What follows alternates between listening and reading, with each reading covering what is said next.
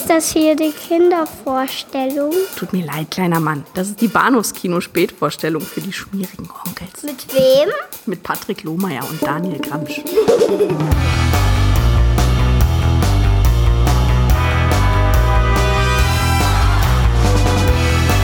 Hallo und herzlich willkommen zur Episode 310 des Bahnhofs Kino Podcast. Ich hoffe, das stimmt. Mein Name ist Patrick und bei mir ist der Daniel. Hallo. Holdrio. Ja, Holdrio.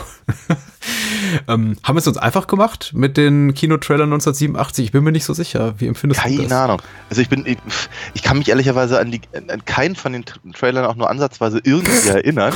An die Filme sehr wohl natürlich, aber die Trailer selber, brr, also ich meine, einige von den Sachen hatte ich auch im Kino gesehen, von daher glaube ich ja schon fast, dass sie mich irgendwie beeindruckt haben. Oder so. Ich möchte mich da einfach auch gar nicht aus dem Fenster lehnen. Ich mhm. weiß es nicht. Lass mich überraschen. Mhm. Ich mich auch. Das, äh, die Herausforderung ist ja immer bei der Vorbereitung, man muss die Dinger schon raussuchen und auch irgendwie so einigermaßen einschätzen. Sind die denn hörenswert? Mhm. Dann wiederum möchte ich mir selber nicht den kompletten Spaß verderben und die in Gänze angucken. Also breche ich in der Regel so nach 20, 30, 40 Sekunden ab. Und ich hoffe mal, es kommt jetzt irgendwie keine Überraschung, die Zwei Minuten Stille? Zum Beispiel, ja. ja. Das ist dieser, dieser Tommy Gottschalk-Film, da plötzlich so eine Ingmar Bergmann, das Schweigen, Tonalität annimmt plötzlich und wenn du noch ganz, ganz schlecht anmoderiert, aber hey, es kann da, dadurch nur noch besser werden. Hm. Ja, das sagen wir seit 310 Episoden. Wenn es denn 310 sind, wir haben ja nicht nachgeguckt. nicht wirklich. Wird schon irgendwie passen. Äh, der Vollständigkeit halber sei wieder mal gesagt, wir sprechen eben über Kino-Trailer, vorzugsweise zu Filmen, die wir noch nicht im Podcast rezensiert haben. Also falls jetzt irgendjemand sagt, kann ja sein, dass der eine oder andere da draußen sitzt und der oder die sagt, ja, wo, wo ist Angel Heart? Wo ist Bad Taste? Wo sind die Barbaren? Cherry 2000, Chinese Ghost Story, äh, Cobra Force, The Hidden, Hellraiser, Im Augenblick der Angst, Lethal Weapon, The Lost Boys, Masters of the Universe, Miami Connection, Near Dark, Necromantic, Nightmare 3, Otto, der neue Film, Running Man, Robocop, ähm, Summer School, Evil Dead 2, Walker, The Living Daylights und noch ein paar andere Titel. Das, das sind die, die mir spontan einfallen. Okay, natürlich. ähm, dem sei gesagt, wir haben ein großes Archiv und da kann man die alle finden. Und offenkundig haben wir fast ausschließlich über das Jahr 1987 gesprochen. Ja, so sieht's aus. So sieht's aus. Und äh, noch ein kleines Vertrösterli. Ich glaube, also auch jemand, äh, ein prominenter Auslasser heute Abend ist Predator und er wird es vorgenommen, den noch dieses Jahr irgendwo unterzukriegen. Ja. In voller Länge. Mhm. Ja, ja, ja. Äh, 87. Was ist man von uns gewohnt? Was erwartet man? Ich glaube, man erwartet Dirty Dancing, oder? Ja, dringend. Ich meine, äh, ja, ein, ein, ein, ein Film, zu dem ich viel, viele, viele hundert Mal gezwungen wurde. Hm. Und äh, ja, ich glaube, ich, glaub, ich habe den fast so häufig gesehen wie die Rocky Horror Picture Show mittlerweile. Und ich mag ihn tatsächlich noch viel weniger. Aber ich bin sehr gespannt, wie der Trailer dann ist. Ja. Baby, lass uns reingucken. Ja, ganz ohne Wassermelone. Der Trailer beginnt so ein bisschen merkwürdig. Also es wirkt für mich wie, wie zwei Trailer und als habe der Editor so nach 10 Sekunden gemerkt, das passt nicht. Lass uns nochmal von vorne anfangen. Okay. Oh ja. Mhm. Seltsam. Ja.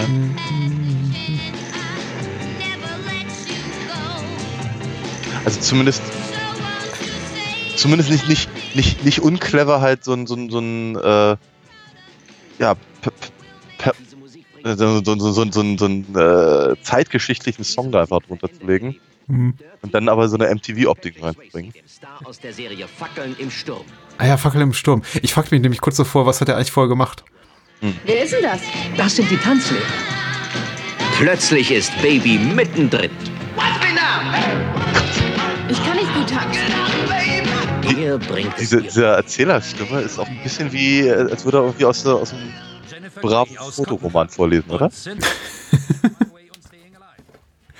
Also ich konnte bei dem Film nie darüber hinwegkommen, dass sie Baby heißt. Also Baby. Ja. Ich sag's dir nicht nochmal. Er ist kein Umgang für dich. Er passt nicht zu dir. Wann wirst du endlich deinem Daddy erzählen, dass wir zusammen gehen, ha? Ich hab dir doch gesagt, ich muss den richtigen Augenblick abpassen, dann werde ich es Das glaube ich dir nicht mehr, Baby. Er kann ihr nicht widerstehen. Sie ist zu süß. Mach Schluss, bevor es schief geht. Ich weiß, was ich zu tun habe. Ich hab Angst, verstehst du das nicht? Ich habe Angst, dich zu verlieren. Noch niemals in meinem Leben war ich so glücklich wie mit dir. Ich brauche dich, Johnny. Auch wenn alle gegen sie sind, gegen diese Liebe sind sie machtlos. Dirty Aber Dancing. Nummer 2 der US-Top-Hits. Ein irrer Film mit dem. Erfolgssoundtrack von RCA Columbia. Dirty Dancing mit Patrick Swayze, Jennifer Grey und Cynthia Rhodes. Dirty Dancing, ein Film wie eine Fackel. Schön. Ein Film wie eine Fackel. Ja, im Sturm vermutlich. Das habe ich mir auch gedacht. Oh ja, sehr hübsch. Ähm, Das ist ein schöner Trailer. Also es ist süß. Also ja, aber es ist eher so ein Videotrailer, ne? Also ich habe irgendwie das Gefühl, ich weiß, kann, mir, kann mir nicht so richtig vorstellen, dass der entweder im Fernsehen gelaufen ist oder gar im Kino. Mhm. ist, ist ein Vestron-Logo davor, was ich immer so verbinde mit äh, US-amerikanischen Heimkino-Veröffentlichungen. Aber haben wohl, glaube ich, auch ein paar Kinofilme produziert, unter anderem eben diesen. Ich kann dazu nicht viel sagen. Äh, ich habe tatsächlich den Film damals nicht gesehen. Ich habe ihn erst sehr spät gesehen und dann äh, relativ vergessen. Ich habe heute schon äh, semi-verzweifelt meine Frau gefragt, was fällt dir zu Dirty Dancing ein? Mir fällt gar nichts ein. Und sie sagte, erwähn doch die Melonen. Ja, Und den Gag hast du schon gebracht, also habe ich gar nichts. das tut mir leid. Das tut mir so leid. Um Gottes Willen. Äh, du könntest natürlich noch sagen, mein Baby gehört zu mir. ja. No one puts baby in a corner. Der Spruch noch blöder auf Englisch. Egal. Ähm, ich, ja, du, ich kann ganz viel zu Dirty Dancing erzählen. Das tut mir irgendwie ein bisschen leid. Ähm, das war natürlich, das war der riesen Knaller, ja. Und ich meine, wir waren, waren damals alle so um die 12, 13. Äh, und, und ich glaube, das hat so das, das, das äh, aufkeimende äh, pubertierende Etwas in, in, in vor allem halt unseren, unseren äh, weiblichen Klassenkameradinnen äh, geweckt. Und naja, wir, wir mussten da irgendwie alle mit, habe ich so das Gefühl. Also ähm, ich habe ihn, ich hab ihn nicht im Kino gesehen, wohlgemerkt. Ähm, ich kann gar nicht sagen, ob ich ihn irgendwie auf Video das erste Mal gesehen habe oder irgendwie, keine Ahnung, im, im, im Hotel oder sowas, bei einem, bei einem dieser komischen Animationsabende, die dann gerne mal veranstaltet wurden. Wo hast du dich denn damals rumgetrieben? Hä? Animationsabende. Nee, natürlich, so Kinderdisco und so ein Quatsch. Ach so, oder, oder, im Urlaub. Ich verstehe. Natürlich. Ja. Ja. im Hotel. Ja, nur. Ich, ich dachte an eine andere Art von Hotel, aber. Gewalt. Ähm, so, jedenfalls, da wurde ihm auch ab und an mal sicherlich die eine oder andere Videokassette rein, reingeworfen. Also Top Gun habe ich zum Beispiel auf die Art und Weise gesehen. Ähm, genau, äh, die Bravo war halt voll davon und wir, vor allem Patrick Swayze stand natürlich im, im, im, im- Mittelpunkt, Jennifer Grey in gewisser Weise auch. Mittlerweile erkennt man sie ja nicht mehr, seitdem sich ihre Nase und andere Dinge operiert hat. Und Mhm. es ist, glaube ich, ihrer Karriere nicht sehr zuträglich gewesen. Ähm, wie gesagt, also ich glaube, ich glaube, genauso wie bei Rocky, also Rocky Horror, äh, so ziemlich jede Freundin, die ich jemals irgendwie hatte, hat mich dazu verdammt, Dirty Dancing mindestens einmal mit ihr zusammen zu sehen. Ähm, das heißt, ich habe den wirklich, also das ist, und nochmal, ich mag ihn halt wirklich nicht besonders. Ich mochte, die, ich mochte die Musik immer ganz gerne, der Soundtrack ist tatsächlich ganz cool, mit Ausnahme tatsächlich des, des großen Hits äh, hier Time of Your Life. Ein, ein Song, der so überhaupt nicht in diesen Film passt, gar nicht.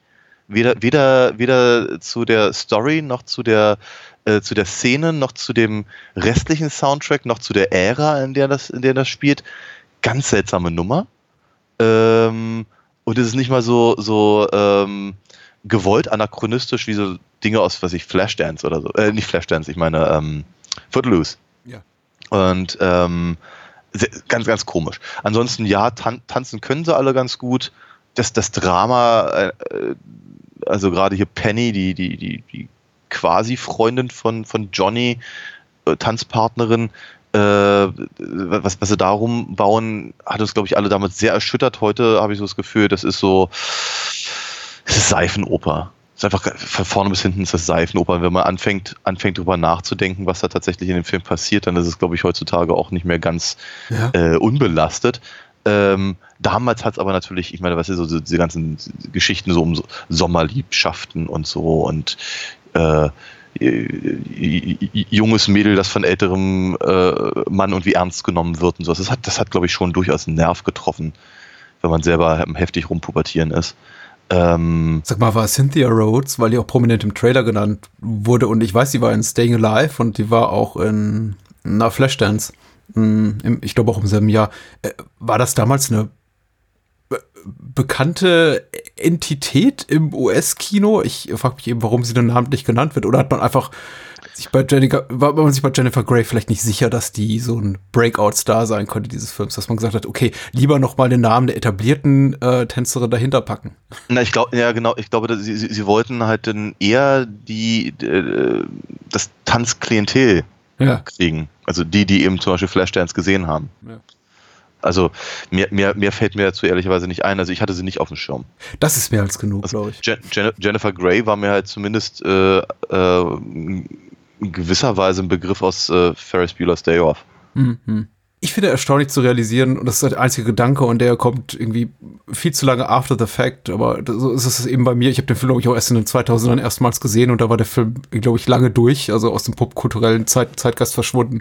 Äh, ich, ich war überrascht zu lesen, dass Jennifer Grey gar nicht so viel ist als Patrick Swayze, aber Patrick Swayze erschien mir immer als ein Schauspieler, der gefühlt fünf bis zehn Jahre älter aussieht, als er ist. Und vielleicht ist das auch bedingt durch die Tatsache, dass er in meiner Wahrnehmung immer mit Szenenpartnern zusammen in Filmen auftrat, die eben jünger waren als er. Und äh, für mich ist eben Patrick Swayze vor allen anderen Dingen der Typ aus Point Break, aus Gefährliche Brandung. Und ich platziere immer so in meinem, vor meinem geistigen Auge neben Keanu Reeves, der eben einfach mal halb so alt aussieht wie Patrick Swayze in dem Film. Und äh, plus äh, dieses hier, also Jennifer Grey und er. Und ich habe immer das Gefühl, du, Patrick Swayze ist ein alter Sack, egal womit er, wo er mitspielt. Aber er war ja 87 nicht wirklich alt, muss man sagen. Also er war, glaube ich, Mitte 30 und Jennifer Grey so knapp 30 oder Ende 20. Also, Sollte aber, sollte aber 16 sein. Richtig, Äh, richtig. äh, hm. na, sie hat das hier äh, Daniel-Gen aus äh, Karate Kid. ja. Ja, ja, im Prinzip, ja. Genau. Einige Leute, die haben einfach, die sind einfach in, in, in guten Genpool gefallen. Ja, nur wie gesagt, also offen, offenkundig hat es ihrer Karriere ja nicht so wirklich wahnsinnig weitergeholfen. Ähm, der Trailer selber, da gebe ich dir völlig recht, der ist irgendwie ganz, ganz drollig. Wie gesagt, das ist halt echt, echt clever mit hier Be My Baby äh, an, anzufangen. Gerade so ikonografischer Song. Äh, und diese, dazu dann eben diese, diese MTV-Optik, wie ich es auch gerade nannte, das, das, ich glaube, das hat schon durchaus ein, sein Publikum sofort gefunden. Interessant finde ich in dem Moment, in dem die rausgehen aus dieser Zeitlupe, der, der schwarz-weiß verzerrt Zeitlupe, oder wie man es nennen möchte, äh, sieht es dann eben auf einmal wieder aus wie, wie TV-Produktion. Ja? Und das ändert sich ja in dem Film auch nicht unbedingt. Das sieht die ganze Zeit so aus. Ja. Es gab ja dann, gab ja dann auch noch eine, eine, eine Fernsehserie ohne die Hauptdarsteller. Ähm, und die sah genauso aus. Also total billig. Wollen wir den Anyway. nächsten Trailer angucken? Ja, bitte gerne. Was haben wir denn eigentlich auf dem Zettel? Ich habe schon wieder vergessen. Oh, äh, Kubrick, Full Metal Ja. Jacket. Äh, Jacket. der Trailer ist nicht besonders gut, aber was schade ist, denn die meisten Kubrick-Filme haben gute Trailer, aber tatsächlich war es relativ schwierig, zu Full Metal Jacket was Anständiges zu finden, aber hier ist er. Mehr haben wir nicht.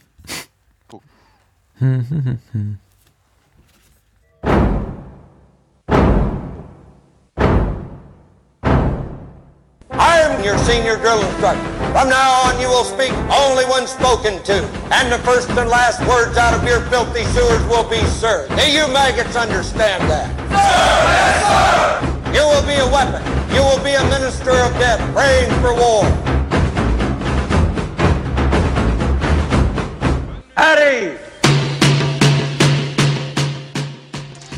Fehlt natürlich komplett der Bezug dazu, weil ich den Film in meiner einfach Kindheit und Jugend oder vor allem Jugend eben so oft auf Deutsch gesehen habe, dass ich, glaube ich, mit, mit der englischen, dem englischen Soundtrack hier von äh, Lee Ermey gar nichts anfangen kann.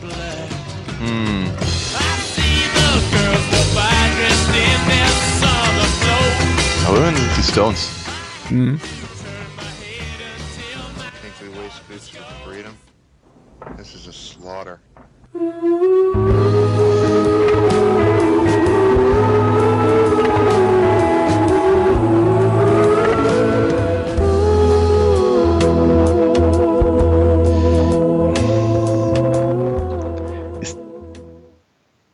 Wirkt auf mich wie ein Teaser-Trailer. Ja, ne? Also ich habe ich hab irgendwie das Gefühl, der, also, mir, also ich, ich habe den, ich hab den Film auf Deutsch logischerweise gesehen, ich habe ihn logischerweise auch auf Englisch gesehen, von daher habe ich halt mit Lee Ames äh, äh, äh, Tiraden in beiden, in beiden äh, Instanzen durchaus so meine ähm, Erfahrungen. Ja, Äh, klar. Ähm, äh, trotzdem habe ich so das Gefühl, wenn ich den Trailer mir angucke, fehlt mir der Kontext. Welcher Kontext fehlt dir? Worum es in dem Film geht? Ja. Ja, ja, im Prinzip schon. Ne? Also ich habe so das Gefühl, das ist ein, ein, ein, ein Trailer für Leute, die den Film schon kennen. Mhm. und wissen, worauf sich da was bezieht. Hm, sehr schön. Das, so wirkte das auf, auf mich. Kubrick war ja auch immer federführend dabei, wenn es um das äh, Marketing seiner Filme geht. Also er trat ja selten vor die Kamera und hat Interviews gegeben, aber ähm, er war ja immer auch ähm, im, im Schnitt äh, Raum, wenn es darum ging, irgendwie die Trailer zu basteln. Und ich habe mir ehrlich gesagt vorher ein bisschen mehr versprochen, aber ich habe jetzt auch einige Trailer angeguckt zu Full Metal Jacket und die meisten sind eben auch sehr, sehr lang, drei, dreieinhalb Minuten lang und relativ konventionell ähm, editiert. Äh, das hier war noch so der beste. Äh, er bringt für mich aber überhaupt nicht den Reiz des Films rüber. Ja. Den ich äh, für relativ groß halte, wobei man eben auch, und ich glaube, das ist nicht das erste Mal, dass ich das sage oder dass überhaupt jemals jemand sagt, weil ich glaube, das ist also die gängige Weisheit über den Film, ein Film von zwei Hälften ist, dessen eine Hälfte eben herausragend gut ist mhm. und dessen zweite Hälfte na, nicht mehr ganz so toll ist. Mhm. Äh, generell zu Kubrick äh, äh mal Frage an dich, weil ich habe dazu schon eine eindeutige Meinung. Hat der äh, für dich, also Kubrick so als Filmemacher, ein bisschen an Glanz verloren in den letzten Jahren in der öffentlichen Wahrnehmung? Weil mir scheint, es ist so. Hm. Ich weiß, in meiner Kindheit und Jugend war der so das, das Maß aller Dinge. Ich habe dazu keine Meinung, muss ich ganz ehrlich sagen. Ich habe äh, für, für, für, mich hat er an Glanz verloren, nachdem ich alle seine Filme gesehen hatte. nach, äh, welchem, nach, welchem Film insbesondere? Äh, ähm, Ice White Shut. Okay. Ähm, ich, ich habe ich hab versucht, die tatsächlich in chronologischer Reihenfolge mehr zu gucken. Mhm. Äh, und wie, wie ich immer wieder sage, es ist äh, ich, die, die, die Brillanz, seine Brillanz als, als Regisseur äh, fließt aus, aus, aus, dem, aus, aus, aus einem seiner, seiner Filme äh, raus. Aber ich mag halt nur die wenigsten davon tatsächlich. Mhm. Weiß nicht, ob sie mich eben selten emotional berühren oder, oder äh, ich oftmals das Gefühl habe, irgendwie, ja, ich, ich verstehe, was du meinst, ich glaube, dein Punkt ist falsch. Äh, wie es zum Beispiel bei äh, Clockwork Orange ganz viel der Fall ist, wo ich das Gefühl habe, Alter, du hast das Buch so überhaupt nicht verstanden. Ähm, und, und, und, und, und, und so eine Sache. Ich glaube, tatsächlich der, ein, der einzige, der einzige Kubrick-Film, dem, dem, dem ich halt wirklich von vorne bis hinten komplett was abgewinnen kann und den ich, den ich immer noch persönlich für mich hochhalte, ist äh, äh, Wege zum Ruhm. Mhm. Das ist wirklich so der einzige, bei dem ich nichts finde, was mich in irgendeiner Form äh, stört. Und der ist, der ist verhältnismäßig konventionell über die weitesten, weiteste Strecke. Äh, mit, mit Ausnahme von ein paar, paar wirklich, wirklich brillanten Szenen, bei denen es mich immer wieder erschauert. Ja. Ähm, an allen anderen kann ich, kann ich ernsthafterweise sehr viel rummäkeln. Aber das, das Schöne ist, man kann das eben tun. Der, der, der lässt sich halt irgendwie bis, bis, bis zum St. Nimmerleinstag äh, ähm, analysieren. Und das macht natürlich viel Freude. Ich weiß nicht, wie das in der öffentlichen Wahrnehmung ist, weil ich da wenig drauf achte. Ja, ja. Ach, das ist auch, ich meine, also meine, meine Meinung zu seinem Werk sch, äh, schmälert es nicht oder beeinflusst sich maßgeblich. Ich äh, mag Full Metal Jacket, ich mag den Großteil seiner Filme. Ich halte ihn nicht mehr für so die, die große Lichtgestalt, für die ich ihn einstmals hielt, so als äh, Kind und Jugendlicher. Also ich habe die Geschichte auch ein, ein, zwei Mal schon erzählt hier im, im Podcast, als äh, Kubrick starb, äh, wenige Monate vor der Veröffentlichung von Ice White Shut, April 99. Da war ich sehr erschüttert und ich glaube, eines der wenigen Male, wo ich so um den ähm, Tod eines Prominenten auch wirklich Tränen vergossen habe, weil das hat mhm. mich wirklich sehr bewegt und äh, mhm. fehlte mir einfach so, schon so, obgleich da noch nicht mal sein letzter Film erschienen war. Mhm. Und ich habe Ice White Shut in, in sakralen Ehren gehalten und heute hat er mittlerweile auch so ein bisschen äh, Glanz verloren, aber ich äh, finde den, also auf eine angenehme Art und Weise mittlerweile sein, als seinen trashigsten, aber irgendwie auch fehlerhaft, durch, vor allem durch seine Marke liebenswürdigsten Film, also irgendwie auch im schrundigsten Film. Ein, ein, Film, der schön versagt, glaube ich, in dem, was er wirklich will. Mhm. Aber auch, auch schöne Aspekte bietet. Egal, ich rede mich hier gerade um Kopf und Kragen. Also ich, Nö, ich, ich mag Kubrick sehr, aber ich habe eben auch das Gefühl, dass die Generation von Filmemachern, die sich sehr auf ihn berufen hat, so als auch als äh, Inspirationsquelle, als Vorbild, wie jetzt eben ein, naja, Scorsese nicht unbedingt, aber Spielberg natürlich als die Lichtgestalt des US-Mainstream-Kinos und Lucas, ähm, die Menschen so langsam, ich möchte nicht sagen wegsterben, aber mehr in den Hintergrund treten, eben auch mhm. nicht mehr so die sind, die Filmemacher, die vom Fandom bewundert sind und jetzt eben mittlerweile Leute nachgerückt sind wie, ich wollte gerade sagen, Fincher und Nolan und Konsorten, aber auch die treten auch mehr und mehr in den Hintergrund. Jetzt kommt schon wieder die, die Generation nach der von Kubrick inspirierten Generation und da sagt mittlerweile keiner mehr, ja, als ich aufgewachsen bin, da habe ich Spartacus geguckt und Dr. Strangelove von 2001 und äh, was weiß ich, Clockwork Orange. Ja. Äh, und ich glaube, daran liegt so ein bisschen. Also es ist so ein bisschen aus der Mode gekommen. Mhm. Ist meine Wahrnehmung, Kubrick cool zu finden und Mhm. vielleicht zu Recht. Aber ich denke, er wird seine Renaissance nochmal erleben. Ja, also ich finde, äh, um auf Full Metal Jacket nochmal ganz kurz zu kommen, tatsächlich, Mhm. ich, ich, ich mag den tatsächlich ganz gerne und ich, äh, ich teile zum Beispiel diese Ansicht nicht, dass die, die, die, die erste Hälfte in irgendeiner Form besser ist als die zweite. Mhm. Ähm, ich, also diese Meinung habe ich mal irgendwann geteilt. Ich fand das, also die, die ganze Bootcamp-Geschichte mit Private Paula äh, ähm, ähm, ist, fand ich halt äh, unglaublich faszinierend, als ich, als ich jünger war. Ähm, und äh, all das, was dann tatsächlich in Vietnam passiert, ähm, eben ein bisschen, ein bisschen, ähm, na, wie soll ich sagen, nicht banal, aber so, aber konventionell vielleicht. Und äh, heute sehe ich das ein bisschen anders, weil er eben doch durchaus, durchaus sehr per- perfide Dinge halt da reinbringt.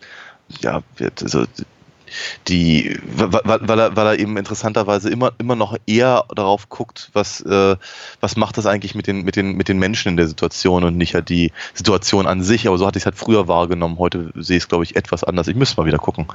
Ähm, aber ähm, so wenn ich drüber nachdenke, habe ich zumindest das Gefühl. Und ich finde halt gerade den, den, den Schluss, wenn sie, wenn sie, wenn sie halt alle da durch, durch, praktisch das, diese brennenden Felder da, da marschieren, das Mickey Mouse Club Lied singen, ah, das ist immer sehr unangenehm. Wobei ich halt fast das Gefühl habe, dass er sich da da, da, da referenziert er sich selber und zwar nämlich genau vorhin erwähnten Wege zum Ruhm äh, und so dieses, dieses ja, Verlust der Unschuld-Ding, was, was, was ihn ja gerne mal umtreibt. Mhm.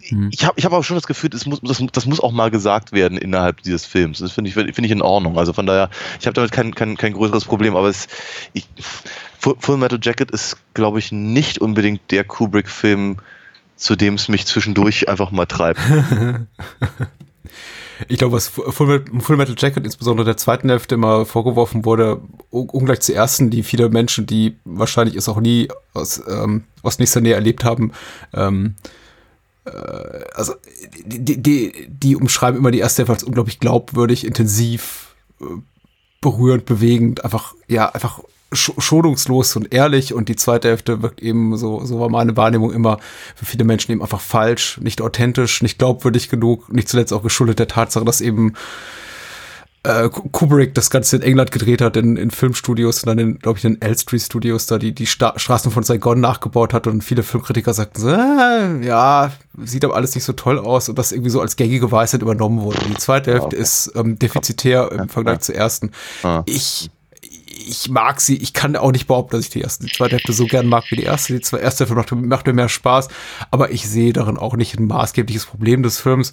Ich glaube einfach, hier war es tatsächlich etwas deplatziert zu sagen, wir machen das Ganze eben in einer so betont künstlichen Umgebung oder in einer Gebung, Umgebung, die gar nicht äh, betont künstlich sein soll, aber eben so wirkt. Bei Ice White Shut finde ich es weniger störend, dieses märchenhafte, völlig falsche New York zu sehen, was auch in irgendwelchen englischen Filmstudios nachgebaut wurde, weil eben der Film auch diese traumhafte Atmosphäre hat. Ja. Da stört es eben nicht, aber hier in diesem Fall, wo man eben so die, die, die schonungslose Rohheit und Rauheit des Krieges zeigen will, ist das vielleicht so ein bisschen. Aber hey, ähm, wir führen hier kein Gespräch über Full Metal Jacket, vielleicht tun wir es irgendwann, vielleicht auch nicht. Ja, ja, ja, mal gucken. Genau. Wir haben so viele äh, Komödien heute Abend, wir sollten mal zu einer kommen. Ja, Mhm. gerne. Die habe ich sogar im Kino gesehen. Und auf die war die, auf den Trailer war ich gar nicht so scharf, aber du hast gesagt, komm, nehmen wir rein. Ich, ähm, ich bin gespannt. Wir ähm, gucken uns an, das, das Geheimnis meines Erfolgs. Erfolges, Entschuldigung, mit extra E. Nun in der Gegenwart als Aufsteiger des Jahres. Du bist gefeuert. Mom, es läuft super. New York ist genauso wie Kansas, nur etwas lauter. Glücklicherweise ist er nicht ganz allein. Ich suche einen Job, Onkel Howard. Damit das klar ist für dich, Mr. Prescott. Er musste ganz unten anfangen. Sag der College-Pfeife, wo es lang geht und er soll mir nicht mehr unter die Augen kommen. Aber er hatte so seine Methoden, gleich ganz oben einzusteigen. Hier spricht Carlton Whitfield. Carlton Whitfield. Ich habe nie einen Carlton Whitfield. Wir sind wieder so ein bisschen im American Psycho-Territorium. Ja, ja. Den anderen einen Schritt ja. voraus. Aber, aber irgendwie von einer anderen Perspektive, ja. Wenn das die zweite Runde ist, hast du immer noch einen satten Vorsprung. Zuerst stürzte sich die Frau seines Onkels auf ihn. Okay, erzählt er jetzt den ganzen Teufel ist hier los? Film oder was? Achso, ja, stimmt. Das ist diese Art von Morgen Trailer. Abend verabredet. Na schön, aber wenn Sie mal wollen, habe ich keine Zeit. Er hatte alles erreicht, was er wollte. Das war nicht übel. Howard, bitte. Aber dann ging einiges schief. Hm? Bitte? War sie nicht mal Supergirl, sage ich. Stimmt. Nein, du wärst der Letzte, den ich heiraten würde. Mein Gott. Oh, mein Gott. Die sexuelle Revolution ist vorbei. Alle Mann raus aus dem Bett. Morgen. Michael J. Fox. Das Geheimnis meines Erfolges. Ja, okay. Einmal gesehen, besonders gemocht. Mehrmals gesehen. Ich glaube sogar zweimal im Kino, wenn ich mich recht entsinne. Uh. Ja, aber nicht, aber äh, wenn ich mich recht entsinne, nicht freiwilligerweise. Also das, erste, das erste Mal. nicht. Nein, das erste Mal wollte ich ihn ganz dringend sehen. Ich, ich mochte Michael J. Fox wahnsinnig gerne nach Zurück in die Zukunft, wie uns die Trailerstimme das auch gesagt hat. ne, falls es vergessen Und beim zweiten Mal sagte der Begleiter, komm, lass uns in Dirty Dancing gehen. Und du sagst, hey, in Kino 3 läuft doch das Geheimnis meines Erfolges.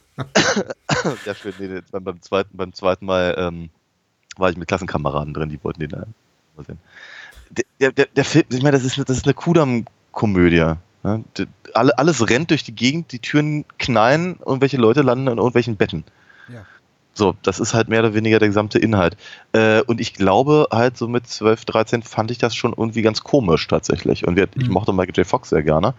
Ähm, und hatte mich einfach gefreut, ihn halt in sowas zu sehen. Äh, ich habe ihn dann noch ein paar Jahre später wieder gesehen, vermutlich ausgeliehen aus der Videothek. Ähm, und war erschüttert davon, wie bekloppt der eigentlich ist tatsächlich. Und das ist eigentlich, dass diese, dass dieses, also äh, wie, wie, äh, wie soll ich sagen, wie, wie, wie unnachvollziehbar auch äh, diese ganzen sexuellen Eskapaden sind zum Beispiel. Ja, ja. Also das da, da, da hüpft ja wirklich jeder über jeden. Ja.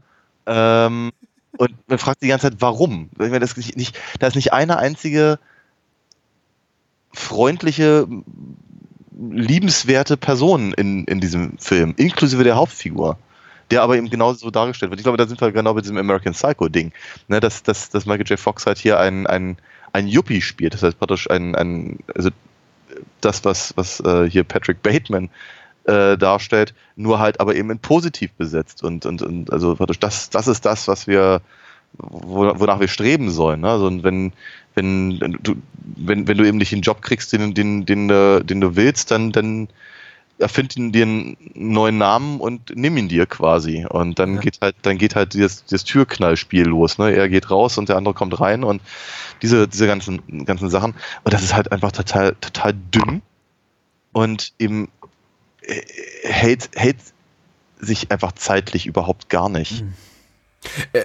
Ich glaube, wir hatten es auch kurz schon in unserem Gespräch zu Teen Wolf.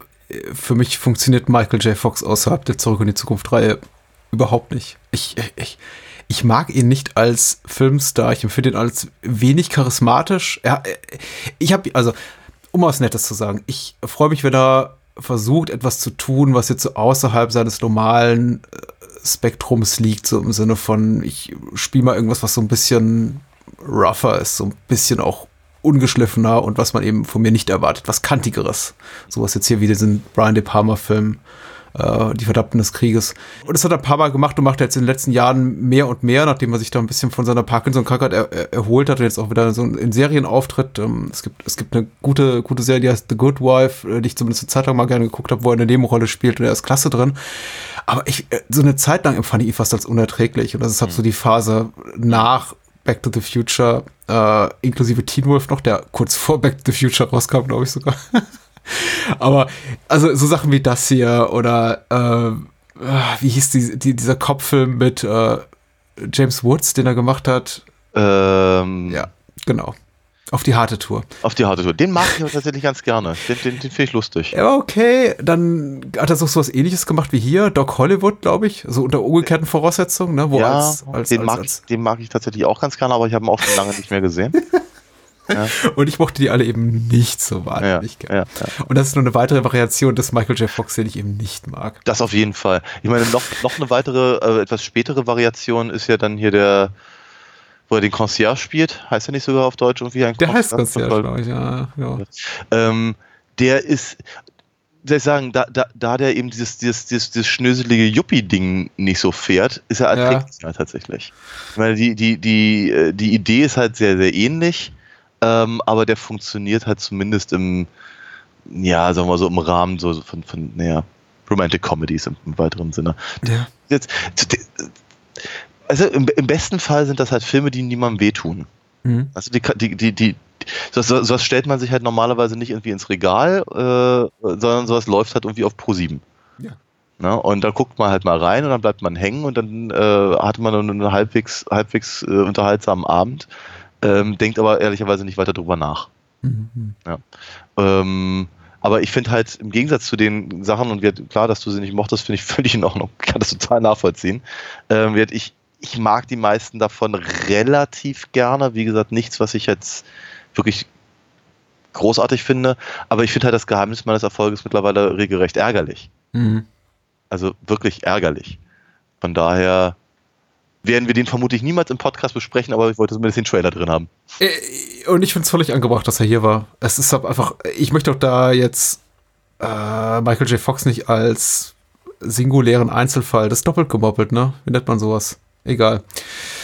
Als äh, Einzelfall darstellen. Es geht mit einigen Menschen eben so, die sehr von ihrer Star-Persona profitieren und das äh, eigentlich daran, damit, damit jeder Film, die, in dem sie mitspielen oder die Hauptrolle spielen, steht und fällt. Und Michael J. Fox ist da jetzt mit nicht ein Einzelfall. Da gibt es eben auch noch andere, vor allem aus der Zeit. Also mir geht's ähnlich, mir geht's ähnlich mit John Cusack, ganz ehrlich, den auch viele Menschen sehr verehren, gerade für seine Teenie-Filmrollen.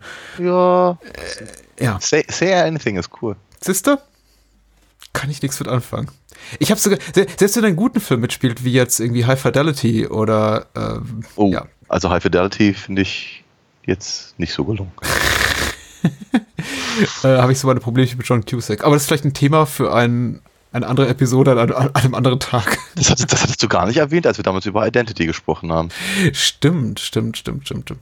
Äh, ich muss Michael J. Fox zugute halten, der hat einen sehr guten Film produziert. Er hat ja wie, wie das gemacht, was viele äh, populäre Stars machen und gesagt, äh, ich versucht er mal, wenn es jetzt so bei der Karriere nicht mehr ganz so äh, grandios aufwärts geht, mich mal in der Filmproduktion oder am Regiehandwerk und er hat einen Film produziert, der heißt Cold Blooded mit Jason Priestley, äh, wo der eben ein, äh, Seri ein nicht Serienkiller, ich glaube ein Profikiller spielt und der ist grandios und ich okay. glaube, der die Existenz des Films Cold Blooded, was hiermit ein ausgedrücklicher Sehtipp sein soll, äh, haben wir nur Michael J. Fox zu verdanken und allein dafür äh, guter Mann. Er ist ja wahrscheinlich auch ein unglaublich netter Typ, kann ich mir vorstellen. Vermutlich. Weiß ich nicht. Ähm, ist mir, ist mir normalerweise relativ egal, wenn ich die Filme mag. Und das Geheimnis meines Erfolges mag ich halt mittlerweile nicht ja. mehr. Hm. So. Äh, noch ein Trailer, äh, noch eine Komödie. Ja. Äh, Schlappe Bullen beißen nicht. Dragnet. Ja. Super. Schlappe Bullen beißen nicht. Leute, wo diese beiden Typen auftauchen, entsteht das totale Chaos. Zwei Bullen reichen, um die Polizei von Los Angeles wie eine Bande dämlicher Schlaffis aussehen zu lassen. Der eine ist Dan Aykroyd.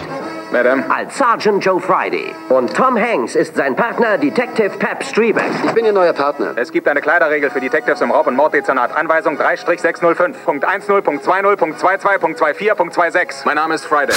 Hat sich darüber schon mal einer totgelacht? Bis jetzt noch nicht. Ist Ihnen geläufig, was so alles in eine industrielle Wurstpresse gelangt? Ich habe da was von Exkrementen und Borstentierschamhaaren gehört. Ich hasse Sie, Strebeck. Sie stehen oft ganz schön unter Druck, Friday. Druck bis in die Haarspitzen. Wir sind von der Polizei, Madam. Wieso konntet ihr nicht hier sein, bevor dieser fette, böse, brutale, aus dem Maul stinkende Typ mein Hochzeitskleid geklaut hat? Immer ganz ruhig, Madam. Wir wollen nur einige Fragen stellen. Entschuldigung. Kein Problem. Der Trailer trifft einen Nerv irgendwie. Eigentlich okay. sollen die beiden das ich Gesetz habe langsam vertreten. den Eindruck, dass mehr dahinter steckt als eine Serie von Raubüberfällen. Und für die Sicherheit von ordentlichen Bürgern garantieren. Strebeck! Ich habe die Schlange. In dieser Stadt ist sicher vieles nicht stolz und ich plädiere für bessere Schulen und ein gutes Hockeyteam. Eine Parodie, die in die falsche ziemlich, ziemlich vorbeigeht, ne? Schlappe Bullen beißen nicht. Okay, ähm, Ja, vor allem hat man ja in Deutschland, glaube ich, gar nicht so wirklich gewusst, was der Film par- parodiert. Überhaupt nicht. Überhaupt nicht. Also mir, ich, ich, hatte, ich hatte das halt auch nur so halb mitbekommen. Also glaub, glaube, da wurde vor allem Werbung gemacht in dieser, dieser äh, Kinozeitschrift, die halt immer an der Kasse verkauft wurde, bei der ich nie weiß, wie sie heißt. Mhm. Vermutlich Kinozeitschrift oder sowas.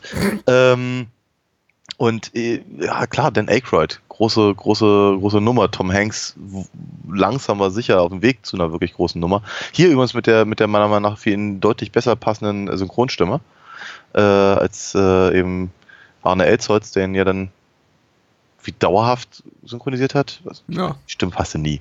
Aber egal. Ähm, Jetzt ist Arne Helsolz tot. Also. was die Sache ja nicht besser macht, weil ich finde, war, war, war, war, war ja ein großartiger Synchronsprecher, aber eben Ja. fand halt, der passte nie zu Tom Hanks. Ja. Ähm, genau, aber auf jeden Fall äh, war, war mir aber eben tatsächlich die Parodie auch nicht bewusst, bis ich den Film dann irgendwann mal gesehen habe, eben auch auf Video, wie das halt oftmals damals so war. Äh, und dann halt natürlich die Dragnet-Erkennungsmelodie halt kam. Weil das kannte ich, aber eben natürlich nicht von Dragnet, sondern von Stahlnet. Stahlnetz, na klar. Ähm, und äh, sagen wir mal, da, das, das verstand ich und ich fand den Film witzig. Also sagen wir mal, bis, bis zu dem Moment, wo sie dann auf einmal zu diesen, zu diesen komischen Paganisten äh, kommen. Ja, ja. Das ist gerade der, der gesamte Showdown, der zerfällt für mich, der ist dann, der ist irgendwie nur noch der ist silly. Ähm, Hm. Bis dahin hatte der Film durchaus so ein paar, paar durchaus ja, sehr, sehr gelungene Momente, aber eben ja, eben natürlich einfach die, die, die, die Dragnet-Parodie äh, erschließt sich halt einfach nicht, wenn du eben nie den originalen Joe Friday gesehen hast.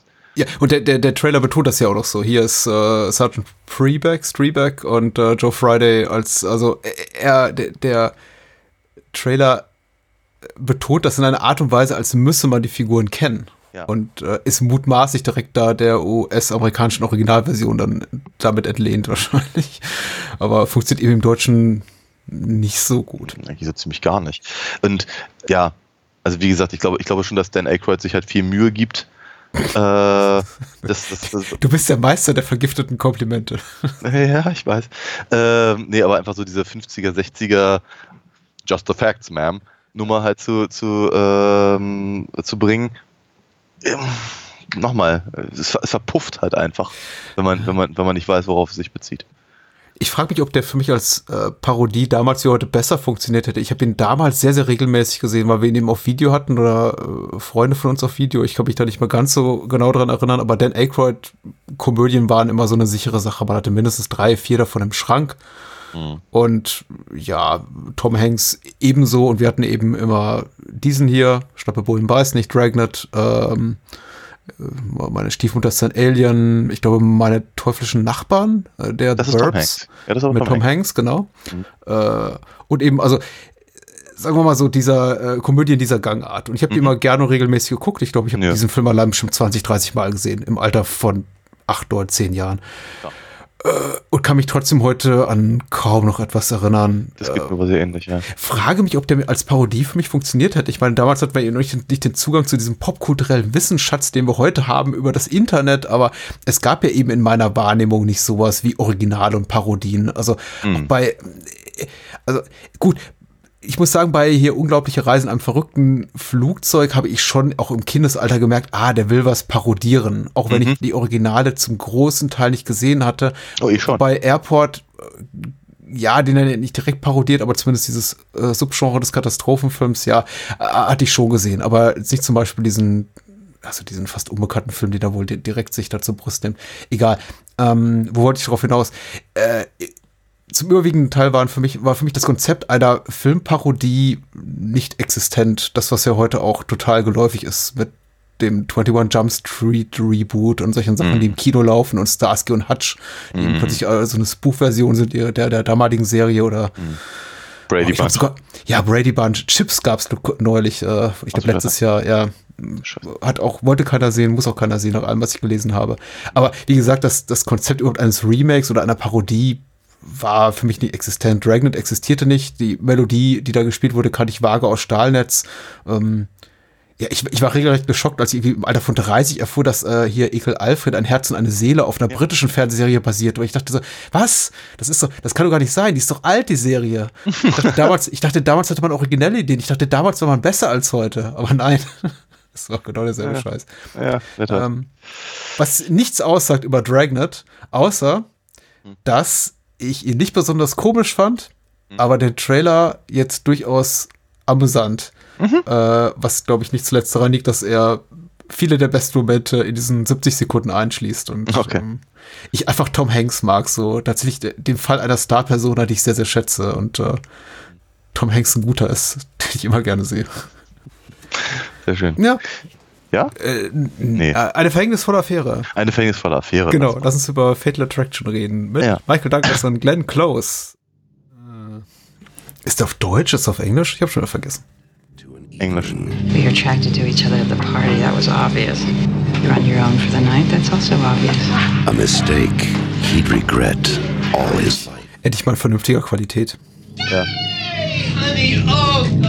And you're here with a strange girl, being a naughty boy. I don't think having dinner with anybody is a crime.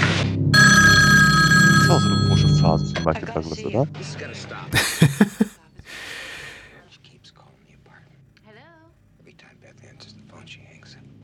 Die Phase dauerte ganz schön lange an. Also diese, der, der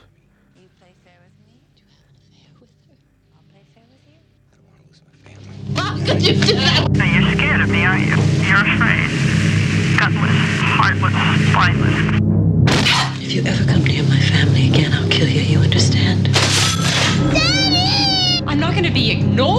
Alicia, where's Ellen? She's gone. Call the police. Whatever resentment she's feeling, she's probably got it out of her system. Interessant, dass bei vielen aktuellen Trailern vorwirft, sie würden zu viel von der Handlung verraten, aber das, was wir heute Abend hier gucken, ist ja. Fatal Attraction. I guess you thought you'd get away with it. Well, you Ja, du musst jetzt zeigen, was, was, was dich erwartet, damit du auch ins, ins Kino rennst. Ja, ja, klar. Meine, Glenn Close mit dem Messer. Mhm. Und die, Ja. und die, und die, und die Katze im puren Nerzöl. Nee, Mhm. war, war ein Hase. Aber egal. Das war ein Hase, genau. Das war ein Hase. Die, ähm, was, äh, mit, mit Phase von Michael Douglas meinst du diese Art von Rollen, die er spielt, also von wegen ähm, Frau, die ihn sexuell dominiert und er dann dafür ähm, leiden muss, wie siehe Basic Instinct, siehe Disclosure und so. Ja, ja, ja, ja. So, so, sowas in der Richtung. Gleichzeitig halt, äh, habe ich immer das Gefühl, so, er sind, sind, sind immer so, so, so, so, so Gordon Gecko-Variationen irgendwie. So, so, so, Ja. so also erfolgreiche Businessmänner, die dann irgendwie aber aufs Maul fallen. Und, Ja. und, und äh, ja, immer so das Gefühl, er ist immer, äh, ja, in der, in, der, in der Phase hat er, glaube ich, immer versucht, irgendwie stellvertretend zu sein für irgendwas. Für, für, für, für das, für das Amerika unter Reagan oder was weiß ich. Oder, Ja. ja, und sie, äh, oder, sie, sie ja eben auch sowas wie Falling Down oder so. Also, ich glaube, er wollte. Also, wenn, wenn man das vergleicht, halt ein paar Jahre vorher, so eben so eine Sachen wie Romancing the Stone, ja, ähm, oder was er halt so seit, seit ein paar Jahren macht, halt, was ich Wonder Boys. Da habe ich irgendwie, ja, bei, bei, bei all diesen Filmen immer so das Gefühl, er, er, er ver- versucht halt irgendwas, soll ich sagen, irgendwas, irgendwas darzustellen, was nicht mit seiner Rolle zu tun hat, sondern mehr mit irgendeiner Wahrnehmung von Gesellschaft. Ja, ja. Und Ja, da, da, da, pflichte ich dir bei, ja. also ich, ich, ich, ich stelle fest, dass ich ihn in der Zeit nicht mochte. Nicht, nicht, dass er kein guter Schauspieler war, aber ich, was, glaube ich, weil er sich eben genau solche Rollen halt permanent genommen hat, hatte ich nie das Gefühl, ich, ich, ich möchte ihn gerne sehen. Das hat sich ja in den letzten Jahren deutlich, deutlich, deutlich geändert. Ja, ja. Ähm, aber damals dachte ich so bei mir, boah, nö. Äh, Dustin Hoffman übrigens genauso eine, so eine Nummer, oder Robert Redford. Okay, okay. Also au- auch, also zwar zu anderen Zeiten, ja, aber eben auch, äh, also bevor ich Kramer vs. Kramer nochmal gucke, äh, keine Ahnung, schieße ich mir lieber einen Fuß. Also das ist, äh, Das ist, äh, also für mich, äh, ich bin ganz ehrlich, du, du, du schmeißt mir gerade ein bisschen viel in einen Topf. Also ich würde den Rückenschlag äh, zu, zu, zu machen von. Trailer, ja. Ja, aber du hast jetzt gerade irgendwie so äh, Michael Douglas Karriere äh, abgewatscht in irgendwie wenigen Sätzen und da war irgendwie auch die Vielfältigkeit seiner Rollen so ein bisschen für mich unterschlagen. Also ich finde, ich finde, er ist ein spannender Darsteller, er hat unglaublich viele viel, äh, vielfältige Sachen gemacht, irgendwie auch als Produzent interessante Sachen. Äh, äh, ich, A Chorus Line ist meilenweit weg von Wall Street und hat die Sachen fast zeitgleich gemacht, meine ich. Also, oder sowas wie Blake Rain. Aber du hast die recht, er ist immer. Die Rolle, die er da spielt, ist aber ehrlicherweise genau derselbe Scheiß. Natürlich. Ja, und das ist, von daher ist es eben nicht meilenweit weg davon. Na, er ist ein Ähm, guter Schleimscheißer in der Zeit. Die 80er waren eben so die Lackaffenzeit für Michael Douglas und das stand ihm Richtig, schon genau. sehr gut. Ja. Und das, und das ist das, was ich mit der, mit der, mit der Phase bezeichnet habe. Also von daher verwehre ich mich gegen, gegen die Einschätzung, äh, ich hätte gerade seine Karriere abgewatscht. Nein, Ja. Gegenteil. Äh, ist, ja, natürlich. Also Chorus Line zum Beispiel mag ich tatsächlich ganz gerne. Äh, auch wenn ich den Film, äh, sagen wir mal, so intrinsisch etwas verlogen finde, aber Mhm. äh, ganz gute Songs drin. Ähm, und ich mag halt, ich, keine Ahnung, ich, ich nochmal, ich mag, ich mochte ihn halt, was ich eben beim, grünen Diamanten oder Juwel vom Nil, diese ganzen Geschichten. Gut, ich meine, hey, Abenteuergenre sowieso meins. Ähm, und äh, ähm, äh, Black Rain mag ich tatsächlich sehr, sehr gerne. Ähm, aber wir Er steht auch noch irgendwo bei uns auf dem Zettel, glaube ich. Dringend, bitte, dringend. Äh, aber es, mein, mein, mein Punkt war halt, und das hast du gerade sehr- sehr schön mit dem Wort Schleimscheißer um, um, umrissen, dass genau, genau, genau die Phase, in der er halt im Prinzip versucht hat, das halt immer wieder reinzubringen, und deswegen sage ich halt, das hat vermutlich eine gewisse gesellschaftliche Komponente. Mhm. Und in der Phase sehe ich ihn halt einfach nicht gerne. Das heißt nicht, dass er kein guter Schauspieler ist, das heißt nicht, dass die Filme nicht tatsächlich sogar brillant sein können. Ich gehe halt nur nicht, äh, wie soll ich sagen, äh, äh, aus mir raus, um jetzt irgendwie ganz dringend Fatal Attraction mir anzugucken. ja. Das, das, und, das, und das mag halt, sagen wir mal, vielleicht tatsächlich mal, oberflächlich daran liegen, dass ich eben Michael Douglas' Schleimscheißer-Phase eben nicht unbedingt mag. Ja. Äh, es mag aber auch tatsächlich daran liegen, dass ich eben, ich finde ich, ich finde Fatal Attraction tatsächlich einen etwas schwierigen Film, Mhm. weil im Glenn Closes Rolle so dämonisiert wird. Äh, vom, vom, vom, in gewisser Weise natürlich schon zu Recht, weil das, was die Figur da tut, ist, äh, ist, ist, ist, ist, ist, Terror und, und, und, und hochgradig gefährlich und vermutlich einfach sehr äh, überreagiert. Ähm, und dennoch ist es halt aber so, dass irgendwie, naja, Mar Margaret Douglas, ja, der, der, der hat halt so ein bisschen Familiendrama, ansonsten kriegt er, er wird ihm halt so ein bisschen auf die Finger gehauen, weil die wirklich böse ist ja die Frau, die ihn verführt hat. Natürlich, Und natürlich. ich denke mir, oha, damit habe ich ein Problem. Mhm.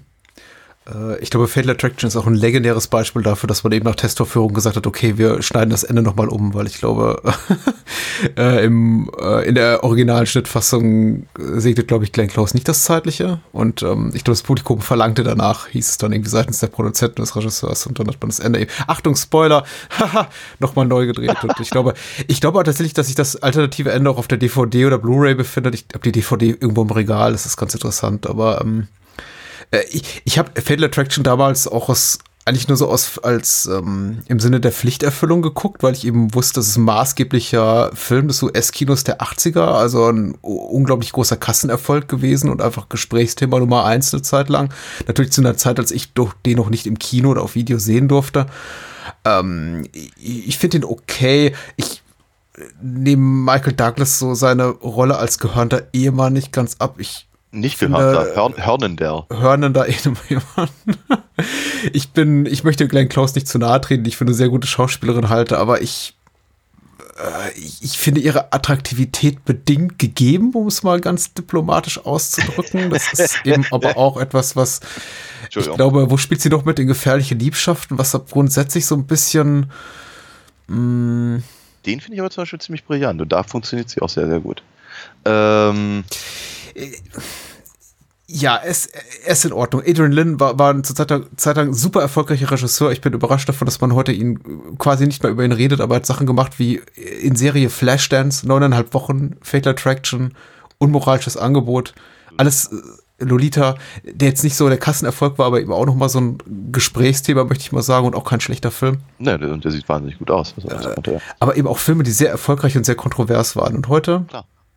Redet kein Mensch mehr drüber. Ja, vermutlich genau aus diesen Gründen. Aber ähm, äh, ja, natürlich. Ich, äh, ich, ich, ich, ich, sehe deine, deine, deine, deine Punkte alle sehr, sehr deutlich. Ich glaube, damals war, war das Gesprächsthema über ähm, ähm, verhängnisvolle Affäre vor allem. Äh, also ich, ich glaube, damals war man halt sehr beeindruckt von der, von der äh, auch der Physikalität Mhm. von Glenn Closes Rolle. Etwas, was man, glaube ich, so bei Frauenrollen so noch nicht gesehen hat. Dann auch einfach so dieses, das, sie, ist, sie, ist, sie ist eine relativ starke Frau, die, die, die, die sich quasi rächt. Auch das hat man halt sehr, sehr wenig gesehen im, im, im, im, im Kino. Praktisch die ganze, die ganze äh, Gefühlsdimension der, äh, der Affäre im Prinzip so in den Vordergrund zu rücken, war, war eine große Neuerung. Ich glaube, ich weiß, ich bin, ich bin mir nicht ganz sicher, ob halt überhaupt in diesem Rahmen so vorher über ähm, außereheliche Affären gesprochen wurde und dann eben auch mit so, so großen Stars. Ja. Und das ist natürlich was, da kann dann der Stern halt tatsächlich mal zehn Seiten drüber schreiben. ja. ähm, ja. Ähm, ja, überraschende Art von Film. Ein Film, in dem eigentlich alle Zutaten äh, stimmen. Ich mag auch Anne Archer total gerne. Ich habe sie lieb geworden, spätestens durch, durch Narrow Margin, den, den, den Film, den sie mit Gene Hackman gemacht hat, den ich auch ganz super finde. Aber ich, irgendwie, es passt für mich trotzdem nicht zusammen. Also der Film ist halt wirklich gut, er ist auch einigermaßen spannend, aber irgendwie, ich finde die Rollen nicht so richtig passend besetzt. Ich hätte mir eben einfach eine, vielleicht auch eine luschigere Type gewünscht als Michael Douglas in der Ehemann-Rolle und Glenn Close vielleicht eine verführerische weibliche Hauptdarstellerin als Glenn Close. Ich, ich bin mir nicht so sicher, aber das war eben auch damals ihr Ding. Hm. Äh, und wie gesagt, ich, ich kann sie dafür jetzt schlecht verurteilen. Ich finde sie sowieso eine erstaunliche Person. Also ich finde es erstaunlich. Glenn Close war ja, man erinnert sich vielleicht gar nicht mehr so dran, diejenige, also eine so der federführenden Gestalten, die so vor 15 Jahren Pi mal Daumen sagte, ich gehe ins Fernsehen, ich mache jetzt Fernsehen, ich bin ein Riesenfilmstar und mache jetzt eben sowas wie The Shield oder Damages. Mhm. Und ähm, ich weiß noch, als, als The Shield rauskam, ich glaube, in einer, einer der späteren Staffeln, Staffel 3 oder 4, spielt sie da eine Hauptrolle. Viele gesagt haben so, oh, dass sie das nötig hat. Mhm. Und weißt du was? Heute macht das jeder. Ja, ja. ja. Ja. ja. Genau. Ach, die Glenn. Die Glenn. Und dann, wird auch mal, und dann wird mal zwischendurch Bugs Bunny gekocht. Naja. Weiter geht's. Gore. Ich habe keine Ahnung, was uns erwartet. Aber der Ich Film heißt. Gore. G-O-R. Ja, ohne E. Okay. Ist das der Film oder ist das die, der Verleih? Ich komme aus einer anderen Welt. Sie heißt Erde. Nein. Nein, nicht! Ich will Blut sehen.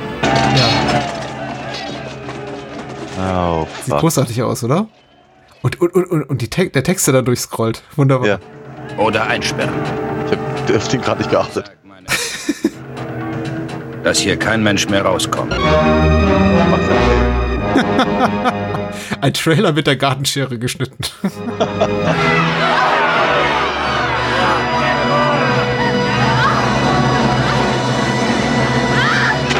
Es ist kein Zufall, dass ihr zu uns gekommen seid, Cabot. Denn alles, was passiert, ob in unserer Welt oder in eurer, Das sieht jetzt so ein bisschen aus wie bei Game of Thrones.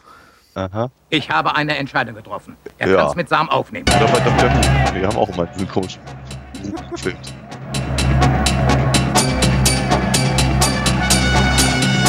Ihr seid nicht der Erste, der uns hier besucht. Entschuldigung. Wir glauben, die Macht des Was ist das für eine Reaktion? Tötet ihn! Tötet ihn!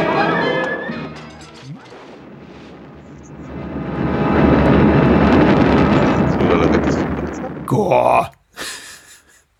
So. Ei, weit. Ich habe nie was von gehört. Ja, ich auch nicht. Aber Aber, einer, ja. Hübsch, ne?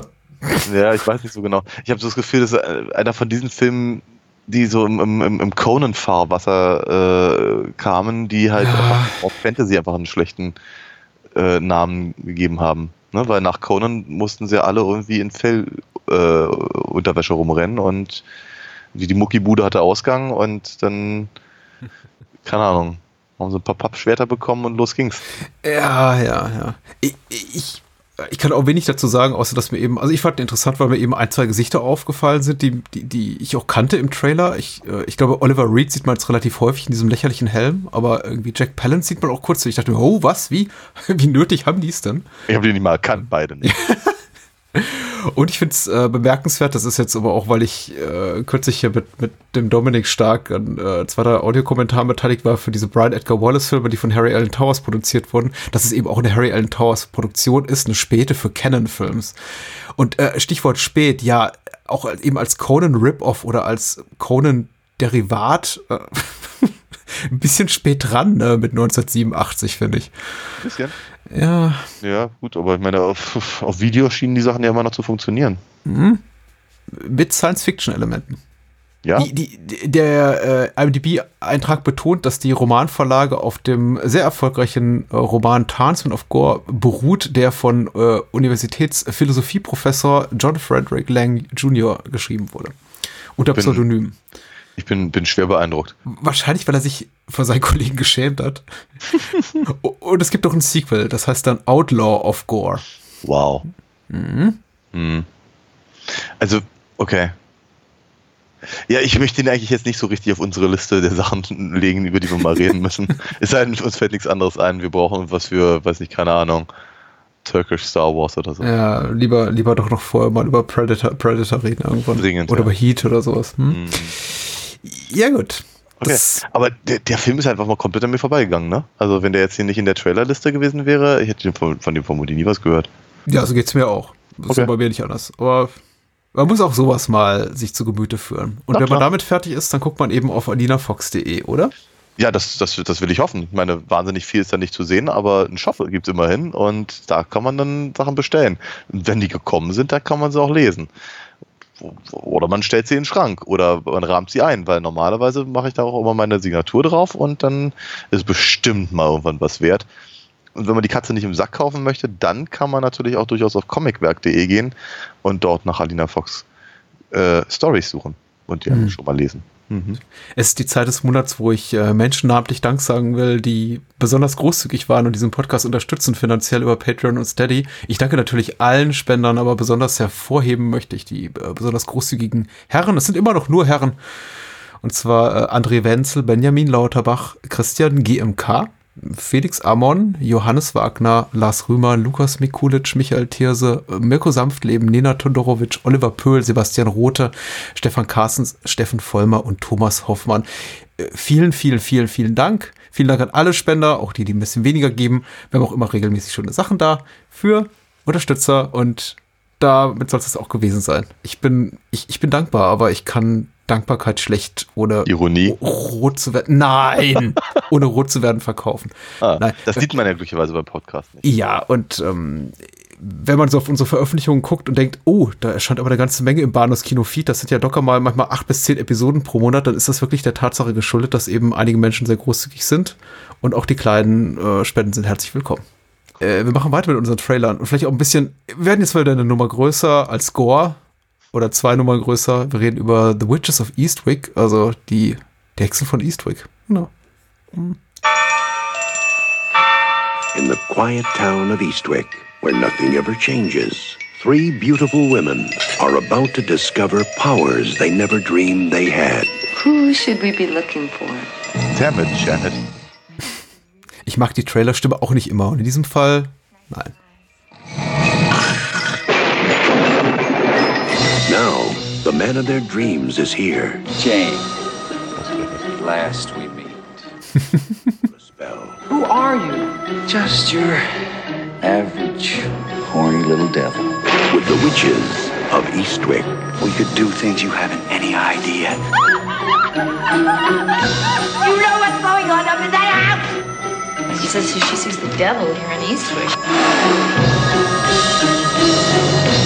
If you were the devil, would you come to Eastwick? Oh, I don't know.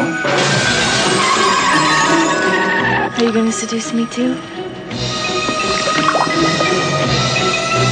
Women. A mistake? Or did he do it to us on purpose? Ist ein guter Spruch, muss man sagen.